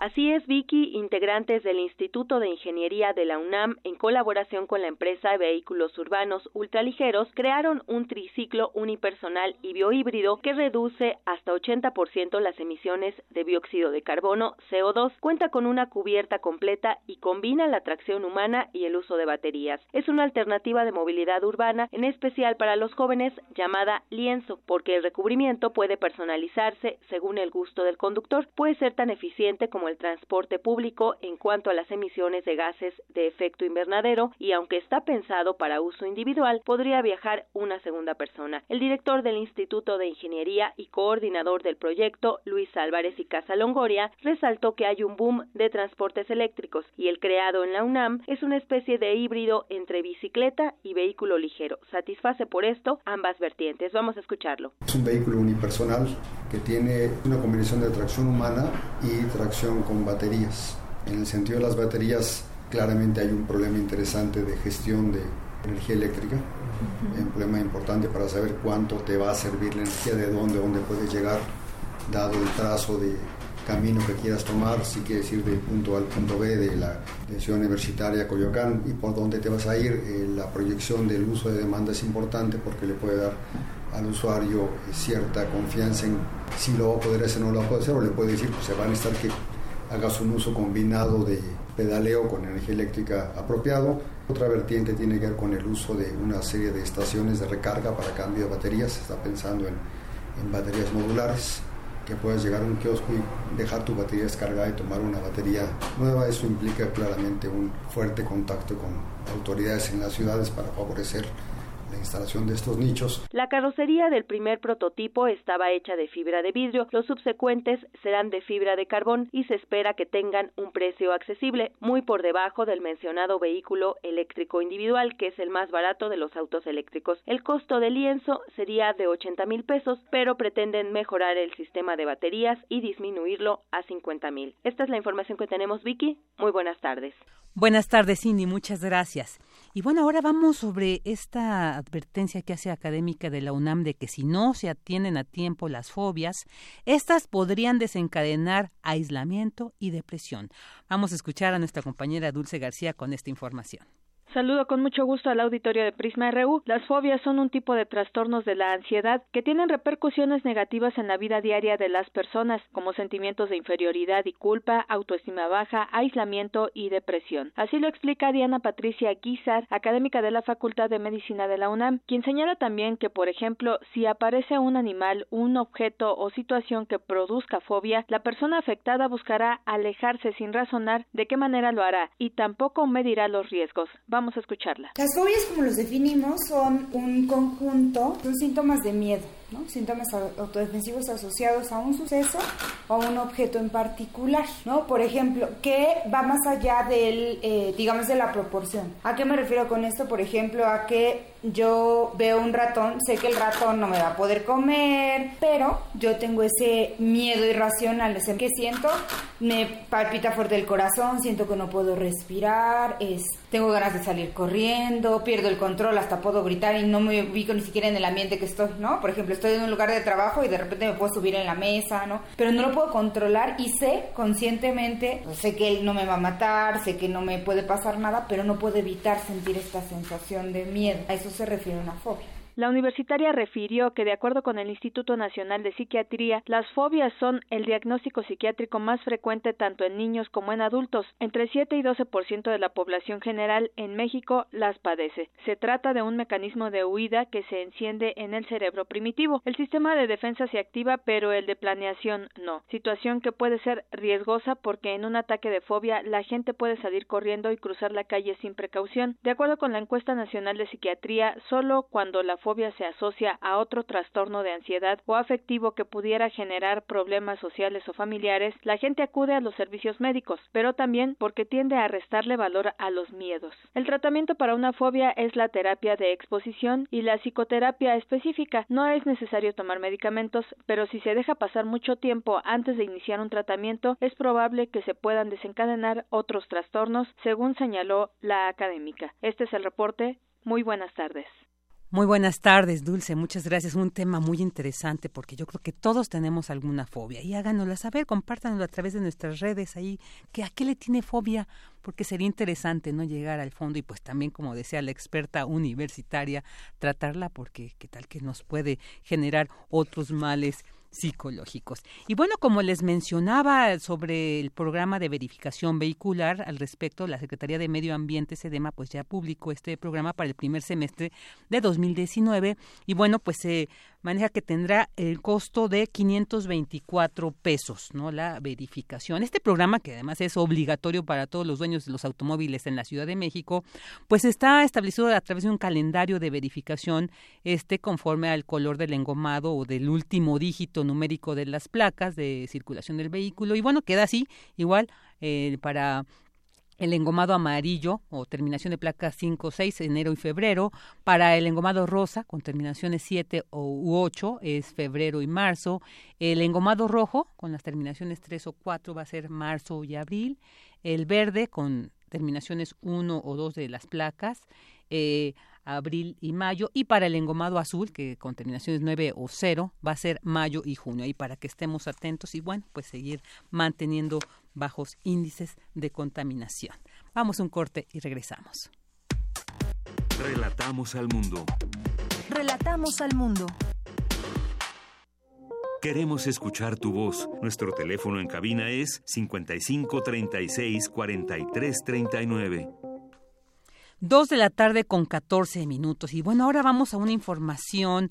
Hace 25 años, un primero de enero, pues la, nuestro país se sacudió con la presencia, con el levantamiento en armas del Ejército Zapatista de Liberación Nacional. Y bueno, pues este primero de enero del 2019 precisamente festejó el Ejército Zapatista y los simpatizantes al mismo, pues sus 25 años. Para hablar sobre este, pues este 25 primer cuarto de siglo que, que se pues no sé si decir se celebra o se conmemora, porque también pues ha estado lleno este movimiento, esta situación, pues por situaciones difíciles, asesinatos, desplazamientos, pero bueno, ahí se mantiene el EZLN eh, en pie de lucha, como es ni pues para platicar sobre este tema tenemos en la línea a Raúl Romero Gallardo, él es licenciado en Sociología por la Facultad de Ciencias Políticas y Sociales de la UNAM y tiene estudios de maestría en el programa de estudios latinoamericanos, así que pues un experto en estos temas. ¿Qué tal Raúl? Muy buenas tardes. ¿Qué tal, Virginia? ¿Cómo estás? Un saludo a ti y a la auditorio de Prisma Radio UNAM. Muchas gracias. Pues Raúl, cuéntanos, ¿qué representa para nuestro país el que el ejército zapatista, que además se volvió un referente de lucha para muchas generaciones, que cumpla 25 años y además este discurso, ¿no? En un contexto donde con un nuevo gobierno ¿no? Y que estos discursos encontrados, pues creo que nos dejan ver que el panorama tampoco hay mucha conciliación y paz al respecto desde los dos discursos que vimos. ¿Qué nos puedes decir al respecto? Mira, creo que se puede analizar eh, eh, el zapatismo en varias vertientes. La primera, a los pueblos originarios que representa, eh, significó sin duda alguna eh, una ventana al mundo, ¿no? Para los pueblos originarios de, Chiapas, pero también de América Latina, significó una una transición eh, al reconocerlos como sujetos sociopolíticos a nivel eh, global. De ser los olvidados, los condenados, los marginados de siempre, a convertirse hasta en la palestra internacional, ¿no? fue solamente el zapatismo, pero se enmarca en ese contexto, ¿no? Recordemos precisamente que en 1992, con los 500 años de, eh, la conexión de América, pues ahí surgió eh, eh, toda esta efervescencia y este movimiento indígena con efervescencia de carácter global, donde en Bolivia encontramos a, otra, otro referente importante encabezado Morales, pero también en Ecuador, en Colombia, en, Brasil también, además se hizo una fuerte presencia de las negritudes, al igual que en México, ¿no? Entonces, para los pueblos originarios representa el zapatismo un, una palestra internacional, un visibilizar a quienes siempre habían estado condenados eh, a la miseria, a la violencia, al olvido, ¿no? A nivel nacional, me parece que representa la primer resistencia exitosa de autogobierno construcción de algo distinto que enfrenta y derrota directamente a todo el sistema político mexicano. Es decir, es la resistencia de mayor duración, eh, la resistencia que ha construido con sus propios esfuerzos por medio de la autonomía de facto, debido a que los partidos políticos se la negaron, pero también por medio de su esfuerzo político, construir clínicas, escuelas, cooperativas de economía, autoempleo, toda una sociedad eh, aquello que el Estado mexicano les negaba lo construyeron por medio de autonomía y autogestión, ¿no? Y entonces eso significa un hecho importantísimo que mucha gente no quiere ver, pero que es de gran relevancia, porque significa eh, construir por la vía de los hechos aquello que el Estado mexicano les ha negado. Y a nivel internacional significa una esperanza para la humanidad, significa una posibilidad de que un mundo no capitalista, un mundo de fraternidad, un mundo el pueblo manda y el gobierno obedece, un mundo donde se puede vivir en armonía con el medio ambiente, un mundo donde eh, las riquezas no son eh, acumuladas por una persona, sino son administradas de manera general, de manera colectiva, eh, es posible. Y eso desde el propio 94 se reconoció. Mucha gente a nivel mundial vino a reconocer en el zapatismo este, este nuevo referente de, de anticapitalismo que había desaparecido apenas una década antes con la extinción de, o la caída de la Unión Soviética y del socialismo y que nos quedamos, que quedamos, nos quedamos mucho sin referentes ideológicos, el zapatismo vino a llenar ese vacío que luego se ha ido completando con otros lectores a nivel mundial. La posibilidad de que un mundo del fuera del capitalismo no solo existe, sino que es necesario. Claro, claro, sí, y, como tú bien mencionas, ¿no? También, o sea, que han pasado más allá de un discurso, también han materializado mucho, han realmente conformado una autonomía en todos estos territorios donde tienen presencia, bueno, que son además, como tú bien dices, originarios y que precisamente sí nos ayudaron a, a visibilizar, además de las condiciones, pues, o sea, fue otro, ¿no? El país y el mundo definitivamente fue otro después de ese primero de enero de 1994 y que desde entonces, 25 años después, pues nos ha tocado vivir diversas situaciones en lo nacional y en lo internacional que ha reconfigurado esta visión ¿no? simbólica que se tenía del zapatismo. Hay quienes se mantienen junto a ellos apoyándolos como simpatizantes, hay quienes ahora se se podrían eh, asumir retractores por esta pues por este encuentro que han tenido un poco, digamos, de, desaprobación, por ejemplo, del nuevo gobierno de Andrés Manuel López Obrador y bueno, pues un, un tema que ellos llaman a, reflexionar es, por ejemplo, esto del denominado tren Maya, ¿no? Donde dicen esto lo que pretenden es desaparecer, ¿no? Atentar contra precisamente los pueblos originarios de estas zonas y bueno, ahí ha habido respuestas también del gobierno federal diciendo pues prácticamente esto es una provocación, no vamos a caer en ella ante estos, ante estos dichos, bueno, ante este sentir, ¿no? Del, Ejército Zapatista de Liberación Nacional, pero que además, pues ellos que son los habitantes de estas zonas creo que tienen mucha autoridad moral e información para, para posicionarse. Al respecto, ¿qué nos puedes decir sobre, sobre este tema? Mal haría el zapatismo en no cuestionar las políticas desarrollistas sino indigenistas del nuevo gobierno. Mal haría porque traicionaría su esencia, sus principios, su razón de ser. Mal haría porque además implicaría también eh, eh, eh, dejar de cuestionar, de dejar de, soñar con lo que ellos mismos han, insistido en varias, en varias ocasiones y a lo largo de esos 25 años. Por el contrario, me parece que lo que está haciendo el zapatismo ahora, o la posición que toma frente al nuevo gobierno, es continuidad de la posición de los 25 años que ha tomado. los compañeros y compañeras del PLN dicen perfectamente eh, que construyen una alternativa anticapitalista basada en la solidaridad, en la economía solidaria, en la autogestión, en la autonomía política, ¿no? que además quienes hemos podido estar en su territorio lo hemos constatado directamente. ¿no? Eh, los grados eh, de salud, de educación, de empleo, de distribución de la riqueza que se tienen son muy contrastantes con lo que se tienen a nivel nacional en otras comunidades indígenas y también en otras comunidades no indígenas. ¿no?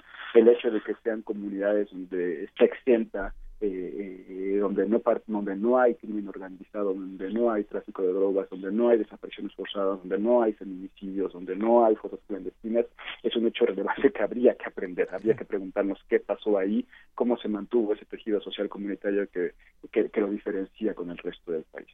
Creo que precisamente en esa lógica el ha sido muy claro en decir eh, que la guerra que se vive en México y que se intensificó con Felipe Calderón y los años que vinieron después, es una guerra que no se puede ver solamente solamente como la guerra contra las drogas o contra el crimen organizado, sino que es una guerra que está directamente asociada con el crimen, con, el, con los proyectos extractivos y con la militarización.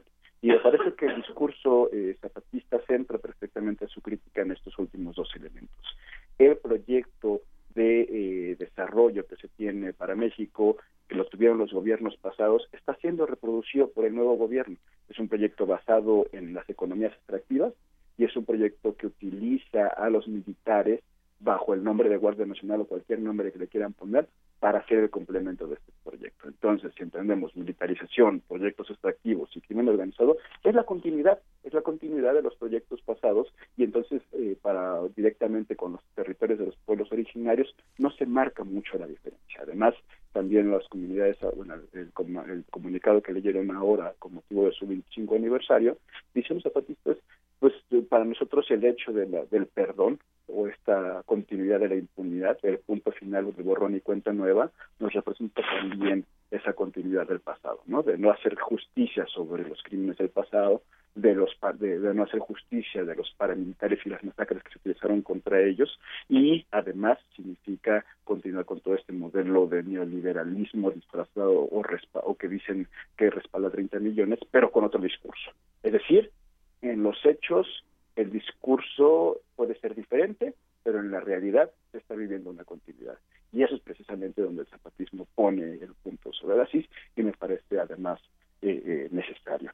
Si esto además lo, lo, lo, vemos con lo que está pasando en Chiapas directamente, no solo donde es una comunidad donde el tren Maya pasará y afectará directamente a los pueblos originarios, sino la relación directa que tiene el nuevo gobierno o directamente Andrés Manuel con el gobierno de Manuel Velasco, que además utilizó al Partido Verde Ecologista, al Partido Revolucionario Institucional y ahora en esta ocasión hicieron campaña por Morena, pues entenderá que precisamente el diagnóstico que tienen con los que tienen los zapatistas a nivel nacional corresponde directamente con el diagnóstico que tienen a nivel local, es decir, la continuidad de la clase gobernante del modelo neoliberal basado en extractivismo, en militarización y en economías criminales, pero ahora bajo un nuevo nombre de un nuevo partido eh, entonces me parece que la crítica que hacen es completamente consecuente con lo que consecuente con lo que han dicho en el pasado y además necesaria. Claro, con su discurso, con ese pronunciamiento, no, este memorable de justicia, dignidad y paz, ¿no? que se busca. Y bueno, también se ha, se ha cuestionado entonces ¿Qué quieren los zapatistas? ¿Por qué solamente critican el gobierno de Andrés Manuel o las postulaciones previas que habían? ¿Por qué no hay críticas a los otros eh, presidentes? ¿Qué es lo que se busca? Y bueno, creo que hay un punto muy importante que me gustaría abordar y que es precisamente los acuerdos de San Andrés, que creo que ahí hay un es eh, eh, uno de los puntos centrales de esta relación que se busca eh, entre los pueblos indígenas del país y la sociedad a través de estos acuerdos que han sido incumplidos por todos los gobiernos. ¿Qué nos puede decir al respecto? Es mentira que no se cuestione o no se haya cuestionado igual a los otros gobiernos. Recordemos, justo ahora estoy haciendo un texto, recordemos que el 8 de octubre de 2014 apenas 12 días después de la desaparición de la represión contra los estudiantes de Yotzinapa, miles, miles de zapatistas, hombres y mujeres, salieron a marchar abrazando la lucha de Ayotzinapa. En diciembre de 2011, miles de zapatistas salieron eh, a recibir al Movimiento por la Paz con Justicia y Dignidad, en aquel entonces con miles de víctimas que recorrían todo el país.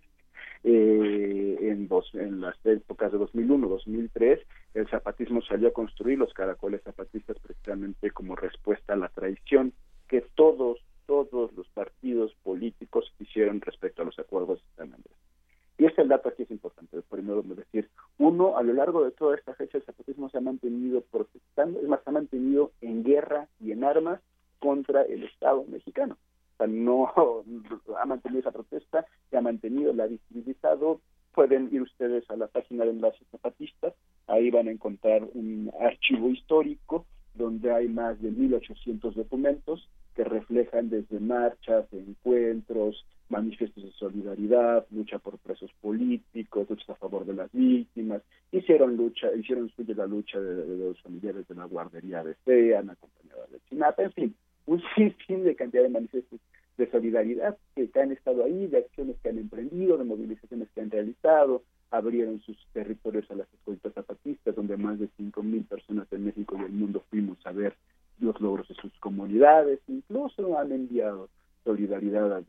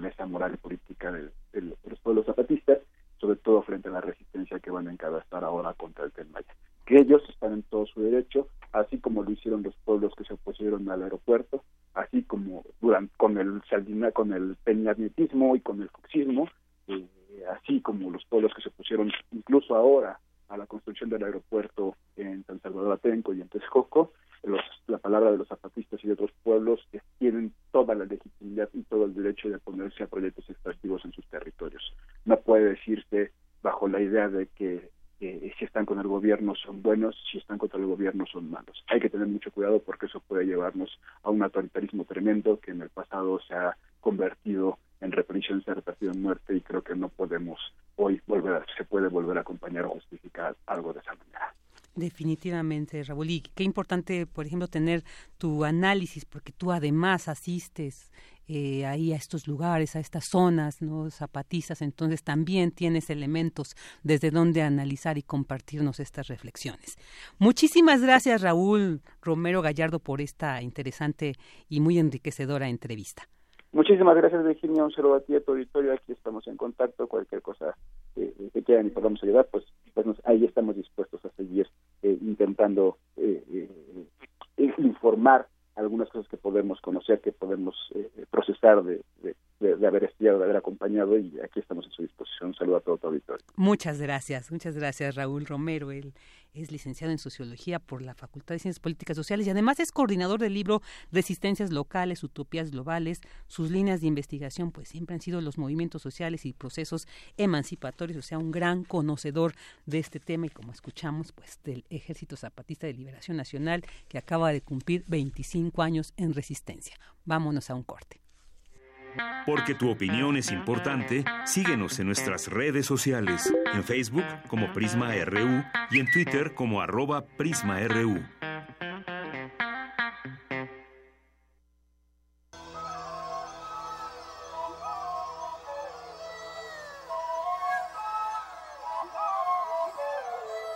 En el altiplano andino, Mama es la Virgen y Mama son la tierra y el tiempo. Se enoja la tierra, la madre tierra, la Pachamama, si alguien bebe sin convidarla. Cuando ella tiene mucha sed, rompe la vasija y la derrama.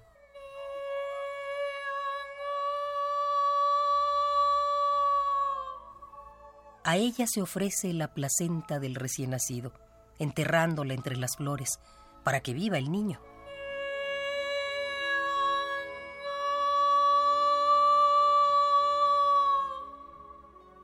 Y para que vive el amor, los amantes entierran cabellos anudados. La diosa tierra recoge en sus brazos a los cansados y a los rotos que de ella han brotado. Y se abre para darles refugio al fin del viaje.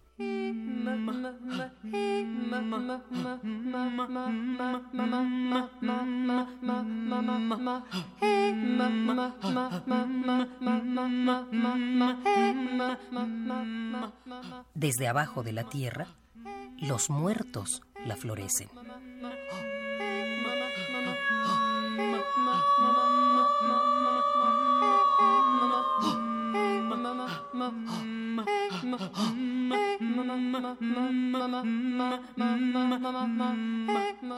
La Pachamama, Eduardo Galeano.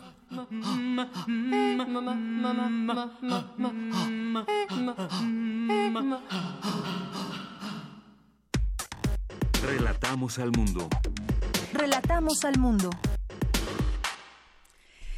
Dos de la tarde con 34 minutos. Muchas gracias. Aquí seguimos en Prisma RU, retomando estas transmisiones en vivo y porque son muy interesantes además poder tener el contacto con especialistas para hablar sobre temas tan importantes y relevantes como en este caso va a ser el las especies en peligro de extinción por este proyecto anunciado denominado Tren Maya y bueno, pues para hablar sobre este tema tenemos en la línea al doctor en ecología por la UNAM y además muy reconocido aquí por nosotros porque siempre nos provee de mucho conocimiento, nos clarifica esta situación el doctor Gerardo Ceballos. ¿Qué tal, doctor? Muy buenas tardes. Muy buenas tardes, Virginia. Muchas gracias.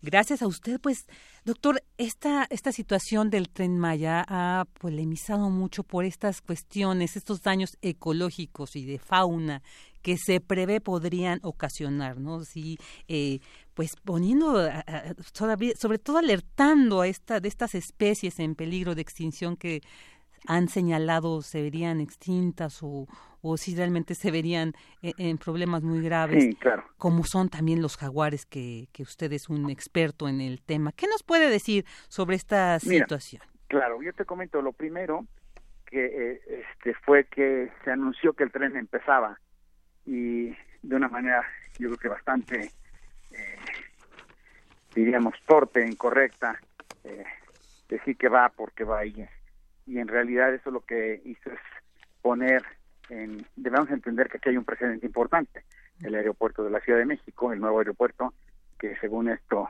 este se paró por una serie de imprecisiones como esta, ¿no? Entonces, en primer lugar, ese antecedente ya puso y después decir que va el tren porque va, eh, pues nos preocupó a muchos, ¿no? Yo creo que hay, que entender un par de cosas. La primera es un tren, el impacto del tren se puede dar a dos niveles, el de la vía, ¿sí? Y lo que viene asociado a, al tren después, al desarrollo que puede promover un tren, ¿sí? Eso por un lado, pero por otro lado también tenemos que entender que un tren eh, es un, un, un, este medio de transporte mucho menos contaminante que los camiones, ¿sí? Y el tercer punto que es importante entender es que la península de Yucatán tiene las áreas de, de, de forestadas más grandes que existen en México, ¿sí?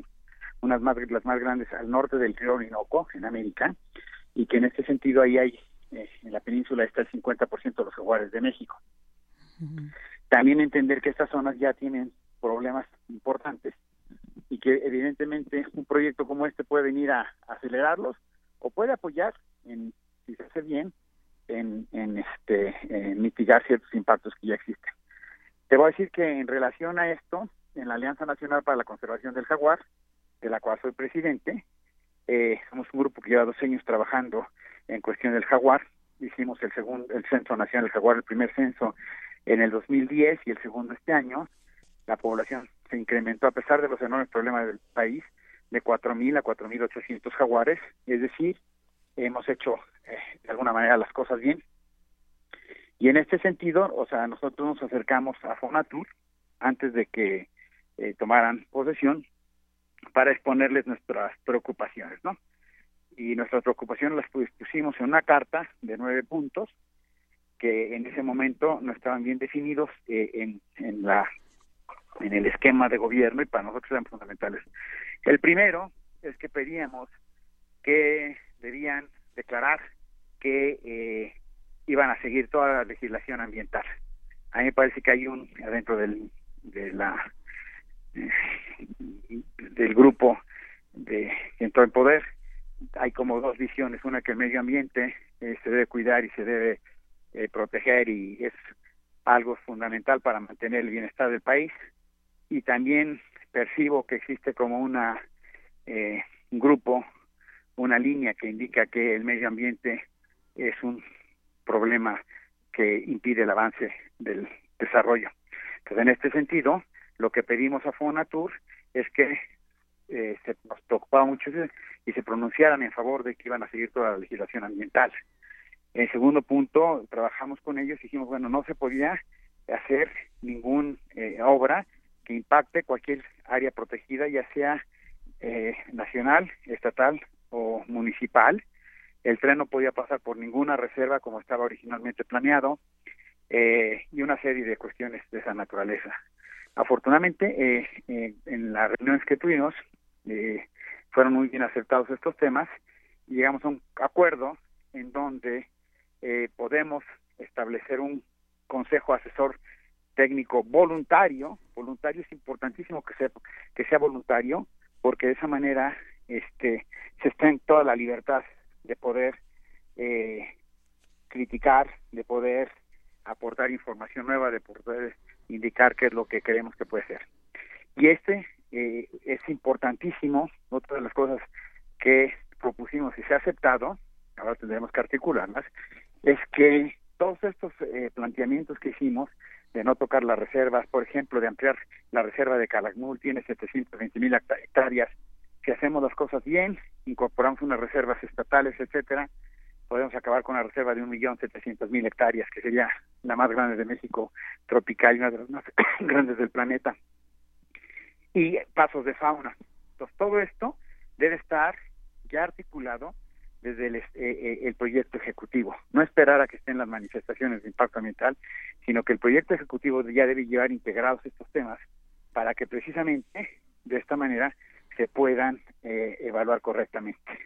Y el último punto que me gustaría enfatizar es que en la península, por donde va a pasar el tren, una de nuestras peticiones que también fue aceptada, y seguramente muchos otros grupos lo dijeron, pero bueno, esto aquí, eso lo planteamos nosotros formalmente en un escrito y fue aceptado por Fonatur y fue publicitado por Fonatur, en donde decimos, por ejemplo, que eh, el tren, al pasar por todos los lugares donde ya tienen derecho de vía, minimiza su impacto.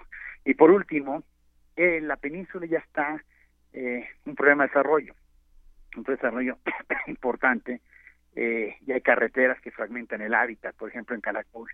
Entonces, hacer bien las medidas de mitigación podrían venir a aportar algo positivo. Por ejemplo, en esa carretera, si hacemos los pasos de fauna arriba, o sea, los que requieren para animales grandes, y muchos para animales pequeños por abajo de la carretera y de lo que sería el tren, pues evidentemente venimos a mitigar un problema que ya existe.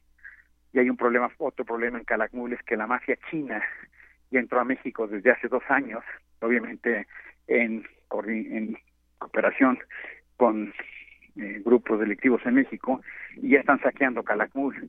Entonces, en este sentido, eh, un, un proyecto de esta naturaleza podría llamar la atención a problemas graves que existen para poder mitigarlos. Se habla de hacer una eh, este en, donde van, se van a hacer 15, 15 estaciones donde va a haber desarrollo y por ejemplo una de ellas es en Tulum, entonces lo que nosotros propusimos, si se hace correctamente y planifica, pues tendrían que en primer lugar poner las plantas tratadoras de agua que se requieren en Tulum, en Playa del Carmen, que no existen o que son muy deficientes y están contaminadas. Es decir, nosotros antes de si se aprueba o no se aprueba el tren, lo que estamos proponiendo es que se haga de una manera impecable el análisis ambiental y que de esto pueda venir a aportar de una manera positiva, resolver problemas que existen y consolidar las reservas alrededor de la península. Claro, muy importante. Doctor, quisiera preguntarle, eh, tras esta conformación del Consejo Asesor Técnico eh, Voluntario, ¿ustedes tienen acceso entonces precisamente a todo este proyecto federal sobre el tren, tener esta incidencia o al menos eh, esta... esa es la idea, exactamente. A, manera igual, yo soy miembro del Consejo Nacional de Áreas Protegidas, que es un órgano voluntario, sí, que está integrado por este, investigadores, por miembros de la sociedad civil, organizaciones no gubernamentales, inclusive eh, grupos de gobierno, o sea, otras dependencias de gobierno que pueden hacer a la Semarnat, por ejemplo, minería y etcétera, en donde este se, se, trabaja de lo que yo podría ver de una manera similar a esta. Podemos tener acceso, no solamente tener acceso a, los proyectos, sino ir eh, alimentando estos proyectos y no solamente la Alianza Nacional que de, para conservación del jaguar que presido, sino también puede ser la UNAM y muchas otras este, instituciones de investigación, etcétera, para que el proceso fuera eh, mucho más sólido técnicamente hablando, ¿sí? Y yo estoy hablando de la parte ambiental, que es la que conozco. Evidentemente, se tendrá que hacer algo similar para la parte social, que es tan complicada, ¿no? Bueno, es complicada y no es complicada, es decir, tenemos que entender que en este país y en realidad en el, en el resto del mundo estamos viviendo una crisis eh, fundamental, seria, social, porque los sistemas económicos han abandonado, han polarizado la distribución de la riqueza, ¿no? Y en ese sentido funcionan muy bien eh, que los grupos locales sean empoderados para que puedan tomar decisiones. Y en esa región, por ejemplo, ya existen eh, ejidos forestales, algunos funcionan muy bien, otros funcionan muy mal, en donde eh, gran parte tienen áreas grandes de selva que si son manejadas correctamente, pues puede haber explotación forestal compatible con la conservación de la biodiversidad y que ayudan a aumentar el bienestar humano. Es decir, el gran reto aquí, yo estoy hablando de la parte ambiental, y a mí me parece que lo que se ha logrado ahorita con esta eh, eh, diálogo con Fonatura es extraordinario, porque además está sentando las bases para que cualquier proyecto de gobierno, en, hasta tácitamente se se ha aceptado que la legislación ambiental es correcta y que se va a seguir. A mí se me hace un logro extraordinario. Y por un lado, y pero por otro lado, se tendrá que trabajar de la misma manera con la parte social. Eh, yo creo que si se hace bien, podríamos eh, mitigar estos impactos importantes. No solamente mitigarlos, a mí lo que me importa es eh, realmente lograr que tengamos un macizo forestal de muchos millones de hectáreas protegido, donde la gente, los dueños de la tierra, en la parte que eh, son comunidades, ejidos, puedan generar riqueza de mantener sus selvas, ¿no? Y eh, me parece que con toda la experiencia que ya tenemos y hemos logrado, tenemos dos ejidos, por ejemplo, nosotros, tengo una pequeña fundación que se llama Amigos de Calakmul, en donde llevamos 15 años pagándoles a dos ejidos que tienen áreas en, dentro de la reserva de Calakmul, y ellos son los principales ahora en proteger estas áreas porque tienen beneficios, porque conocen. Tenemos que replicar ese tipo de, de, experiencias. Eh, yo creo que finalmente te diría que si se hacen las cosas como las estamos planeando, si se logra consolidar esta, estos acuerdos con Fonatur y se hacen bien, eh, por lo menos en la parte ambiental de especie en peligro de extinción, podríamos no solamente eh, evitar peligro grave, que como estaba planteado, pues es muy grave, sino que podría venir a consolidar estas acciones de conservación que tanto trabajo nos han eh, eh, llevado, tanto trabajo han llevado, por un lado, pero por otro lado, que indican que vamos por el camino correcto, porque hemos aumentado la población de jaguares en 20% en menos de 10 años. Claro, y que pues tenemos entonces, por lo tanto, ese deber de seguirlos protegiendo. Doctor Ceballos, pues muchísimas gracias como siempre, muy muy enriquecedor su punto de vista y pues estaremos atentos a todo este desarrollo de este proyecto y por supuesto del papel del Consejo Asesor Técnico Voluntario que usted nos ha mencionado y que seguramente va a ser muy importante y trascendental su intervención. Muchísimas Yo les agradezco mucho, muchísimas gracias a ustedes. ¿eh? gracias, hasta luego. gracias. Hasta luego. El doctor en ecología, Gerardo Ceballos, que además presidente de la Alianza Nacional para la Conservación del Jaguar él es un experto también en conservación de especies en peligro de extinción y siempre nos da un gusto tenerlo aquí en Prisma RU. Vamos a un corte. Relatamos al mundo. Relatamos al mundo. Porque tu opinión es importante, síguenos en nuestras redes sociales, en Facebook como Prisma RU y en Twitter como arroba PrismaRU.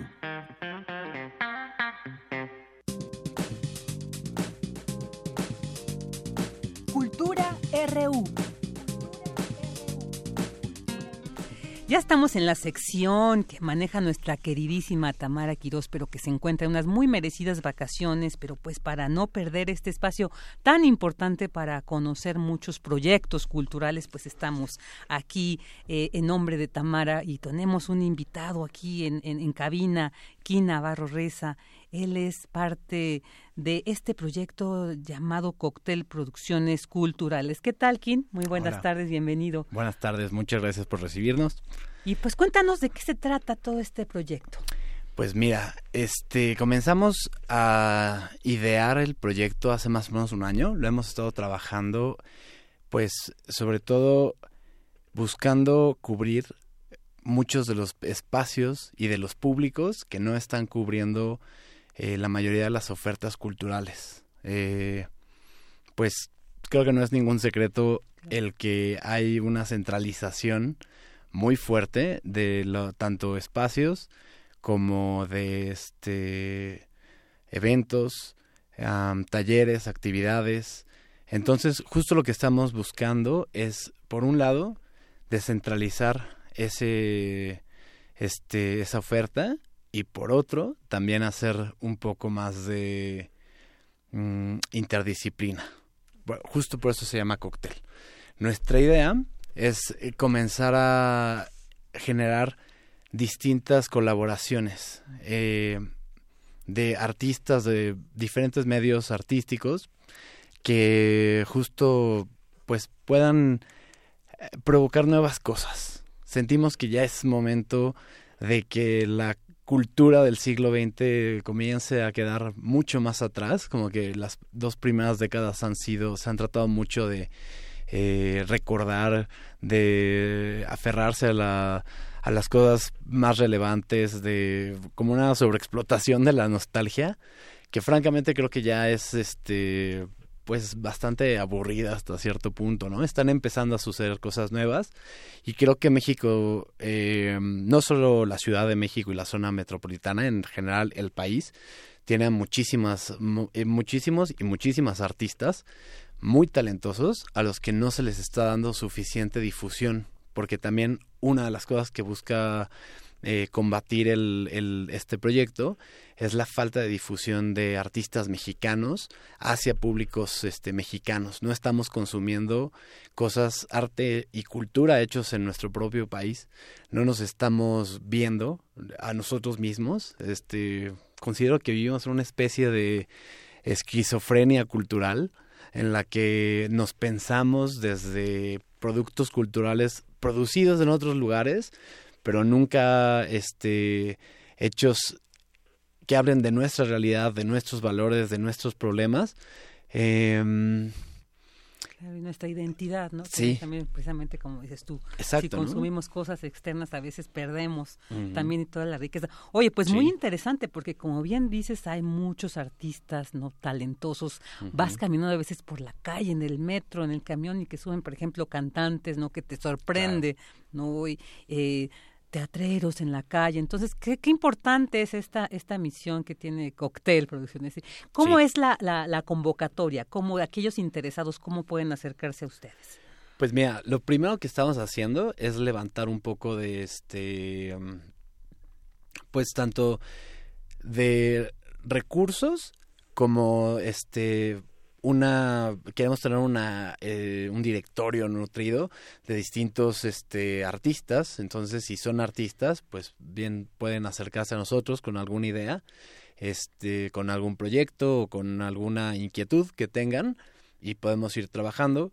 Eh, nosotros queremos enfocarnos en un primer momento en la producción editorial porque justo queremos hacer del libro un espacio que este permita eh, interdisciplina que permita el encuentro de diferentes este, oficios artísticos, pero también que deje de ser un este vamos eh, estamos inventando un poco cómo vamos a bajar eso es bastante emocionante eh, queremos quitarle el halo este de, de pues muy soporífero a veces como demasiado solemne a la producción editorial creemos que no hay editoriales, eh, bueno, hay mucha bibliodiversidad en México, también en la industria editorial es una industria de alto nivel, es increíble, son increíbles los libros que se producen en México, pero no siempre la gente tiene acceso a ellos. o no siempre hay cubren o alcanzan a llegar a sus páginas temas que también les interesen a otro tipo de públicos que no necesariamente están tan eh, metidos en, el, en cierta cultura de lectura. Entonces lo que queremos justamente es mezclar un poco estas dos cosas, tanto el tipo de oferta que se hace desde lo editorial como el tipo de públicos a los que llegan estas ofertas editoriales. Muy importante, muy interesante, porque además somos un país donde no se lee mucho, entonces qué mejor que empezar, o sea, no conformarnos con eso de no se lee, sino hay que generar, ¿no? propiciar precisamente eso. Oye, ¿y, este equipo cuántas personas lo conforman? Pues ahorita somos tres, están mis compañeras Jerem Mújica y Cecilia Moreno, y junto a mí estamos, este, pues haciendo todos los esfuerzos porque esto salga bien. ¿Esto cuánto tiempo llevan? Llevamos pues trabajando un año, apenas lanzamos nuestras primeras iniciativas. Tenemos este unos talleres. Eh, si visitan nuestra página de Facebook en eh, eh, Cóctel Producciones Culturales, pueden encontrar este pues todos los talleres que estamos ofreciendo para este enero. O sea, ahí ya nos metemos, nos vemos la, la, la, oferta que ustedes tienen de estos talleres, nos inscribimos, ¿y a dónde hay que ir? ¿Son en línea, son presenciales? Cuéntanos. En la colonia Roma este, habilitamos un espacio eh, justamente podría resultar un poco irónico, ¿no? Querer descentralizar la oferta cultural, pero tener un espacio en la cultura, en la colonia Roma. Justo lo que están pensados en horarios eh, para personas que trabajan este, en oficina. Ah, cerca de esa, porque la mayoría de esas personas no suelen vivir cerca de esa zona, pero sí les puede eh, pues ser de interés, ¿no? tener un espacio donde pues aprender alguna actividad. Ahorita nuestros talleres están bastante variopintos, ¿no? Tenemos de redacción, tenemos de poesía, tenemos de poéticas latinoamericanas, tenemos de guitarra este orquestada y tenemos historia del punk y tenemos uno sobre collage análogo pictórico.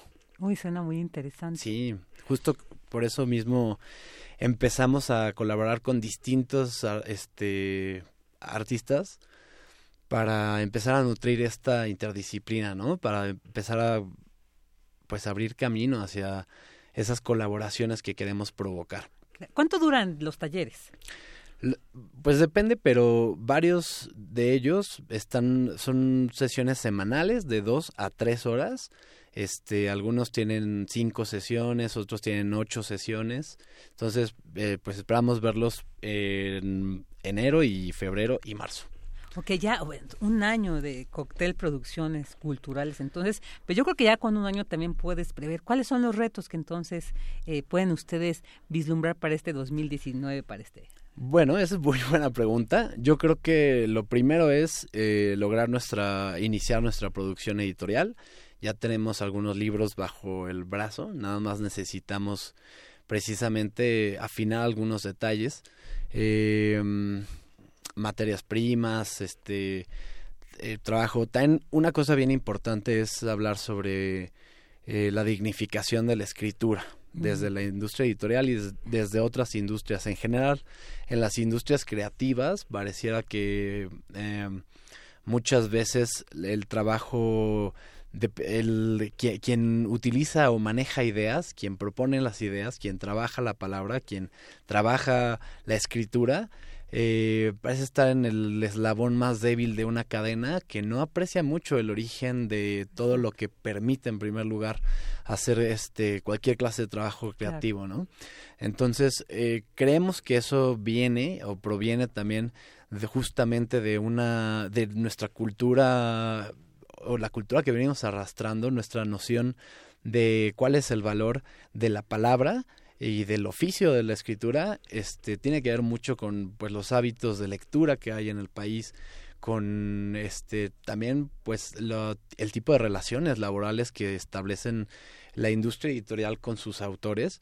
Queremos también cambiar un poco eso, eh, porque creemos que eso que dignificar el trabajo, este, la escritura en general, es también redunda en, en pues subir un poco el nivel, la calidad de lo que se escribe, que de por sí es, es bastante bueno, pero nadie se entera, entonces justo parece un ciclo vicioso, ¿no? Sí, no, pues qué interesante. Y eh, quién es muy joven, entonces es también muy muy enriquecedor ver que los jóvenes justamente son los que están propiciando este camino, como el proyecto que en el que participas. Y bueno, repítenos otra vez dónde te podemos, los podemos encontrar, las redes, la dirección, algún teléfono, porque seguramente va a haber muchos interesados en estos talleres. Estamos eh, en Facebook como Cóctel Producciones Culturales. Ahí nos pueden encontrar y también se pueden inscribir o pedir informes para este, los talleres. También estamos en Instagram como arroba cóctel MX y también este, nos pueden localizar a nuestros teléfonos, este, que es 55 68 56 7841, ese es uno, y el otro, Pues el otro creo que se los voy a quedar. Bueno, con uno ya tenemos suficiente. Yo creo que ahorita tenemos tres, tres formas de contactar a Coctel Producciones Culturales. Ahí todos los interesados. Pues, Kim Navarro, muchísimas gracias por venir a compartirnos. Y bueno, pues esperemos próximamente que regreses para que nos cuentes qué tanto ha avanzado este Claro que sí, verás que sí. Ok, bueno, pues con Kim Navarro. Y bueno, pues ya llegamos al final de la transmisión de este día. Le agradecemos mucho el que nos haya acompañado estas dos horas. Lo invitamos para que mañana nuevamente esté con nosotros en nombre de todo el equipo equipo que hace posible esta emisión y de mi compañera de Yanira Morán. Ella es la titular de este programa, Virginia Sánchez. Yo, esta servidora, le doy la más cordial eh, despedida. Buenas tardes, hasta mañana.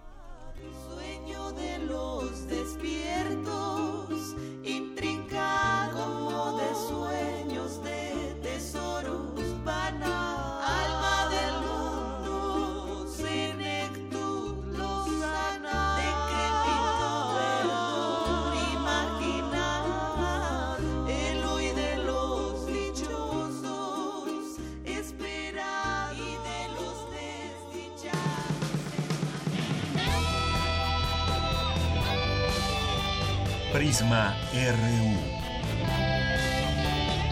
Relatamos al mundo.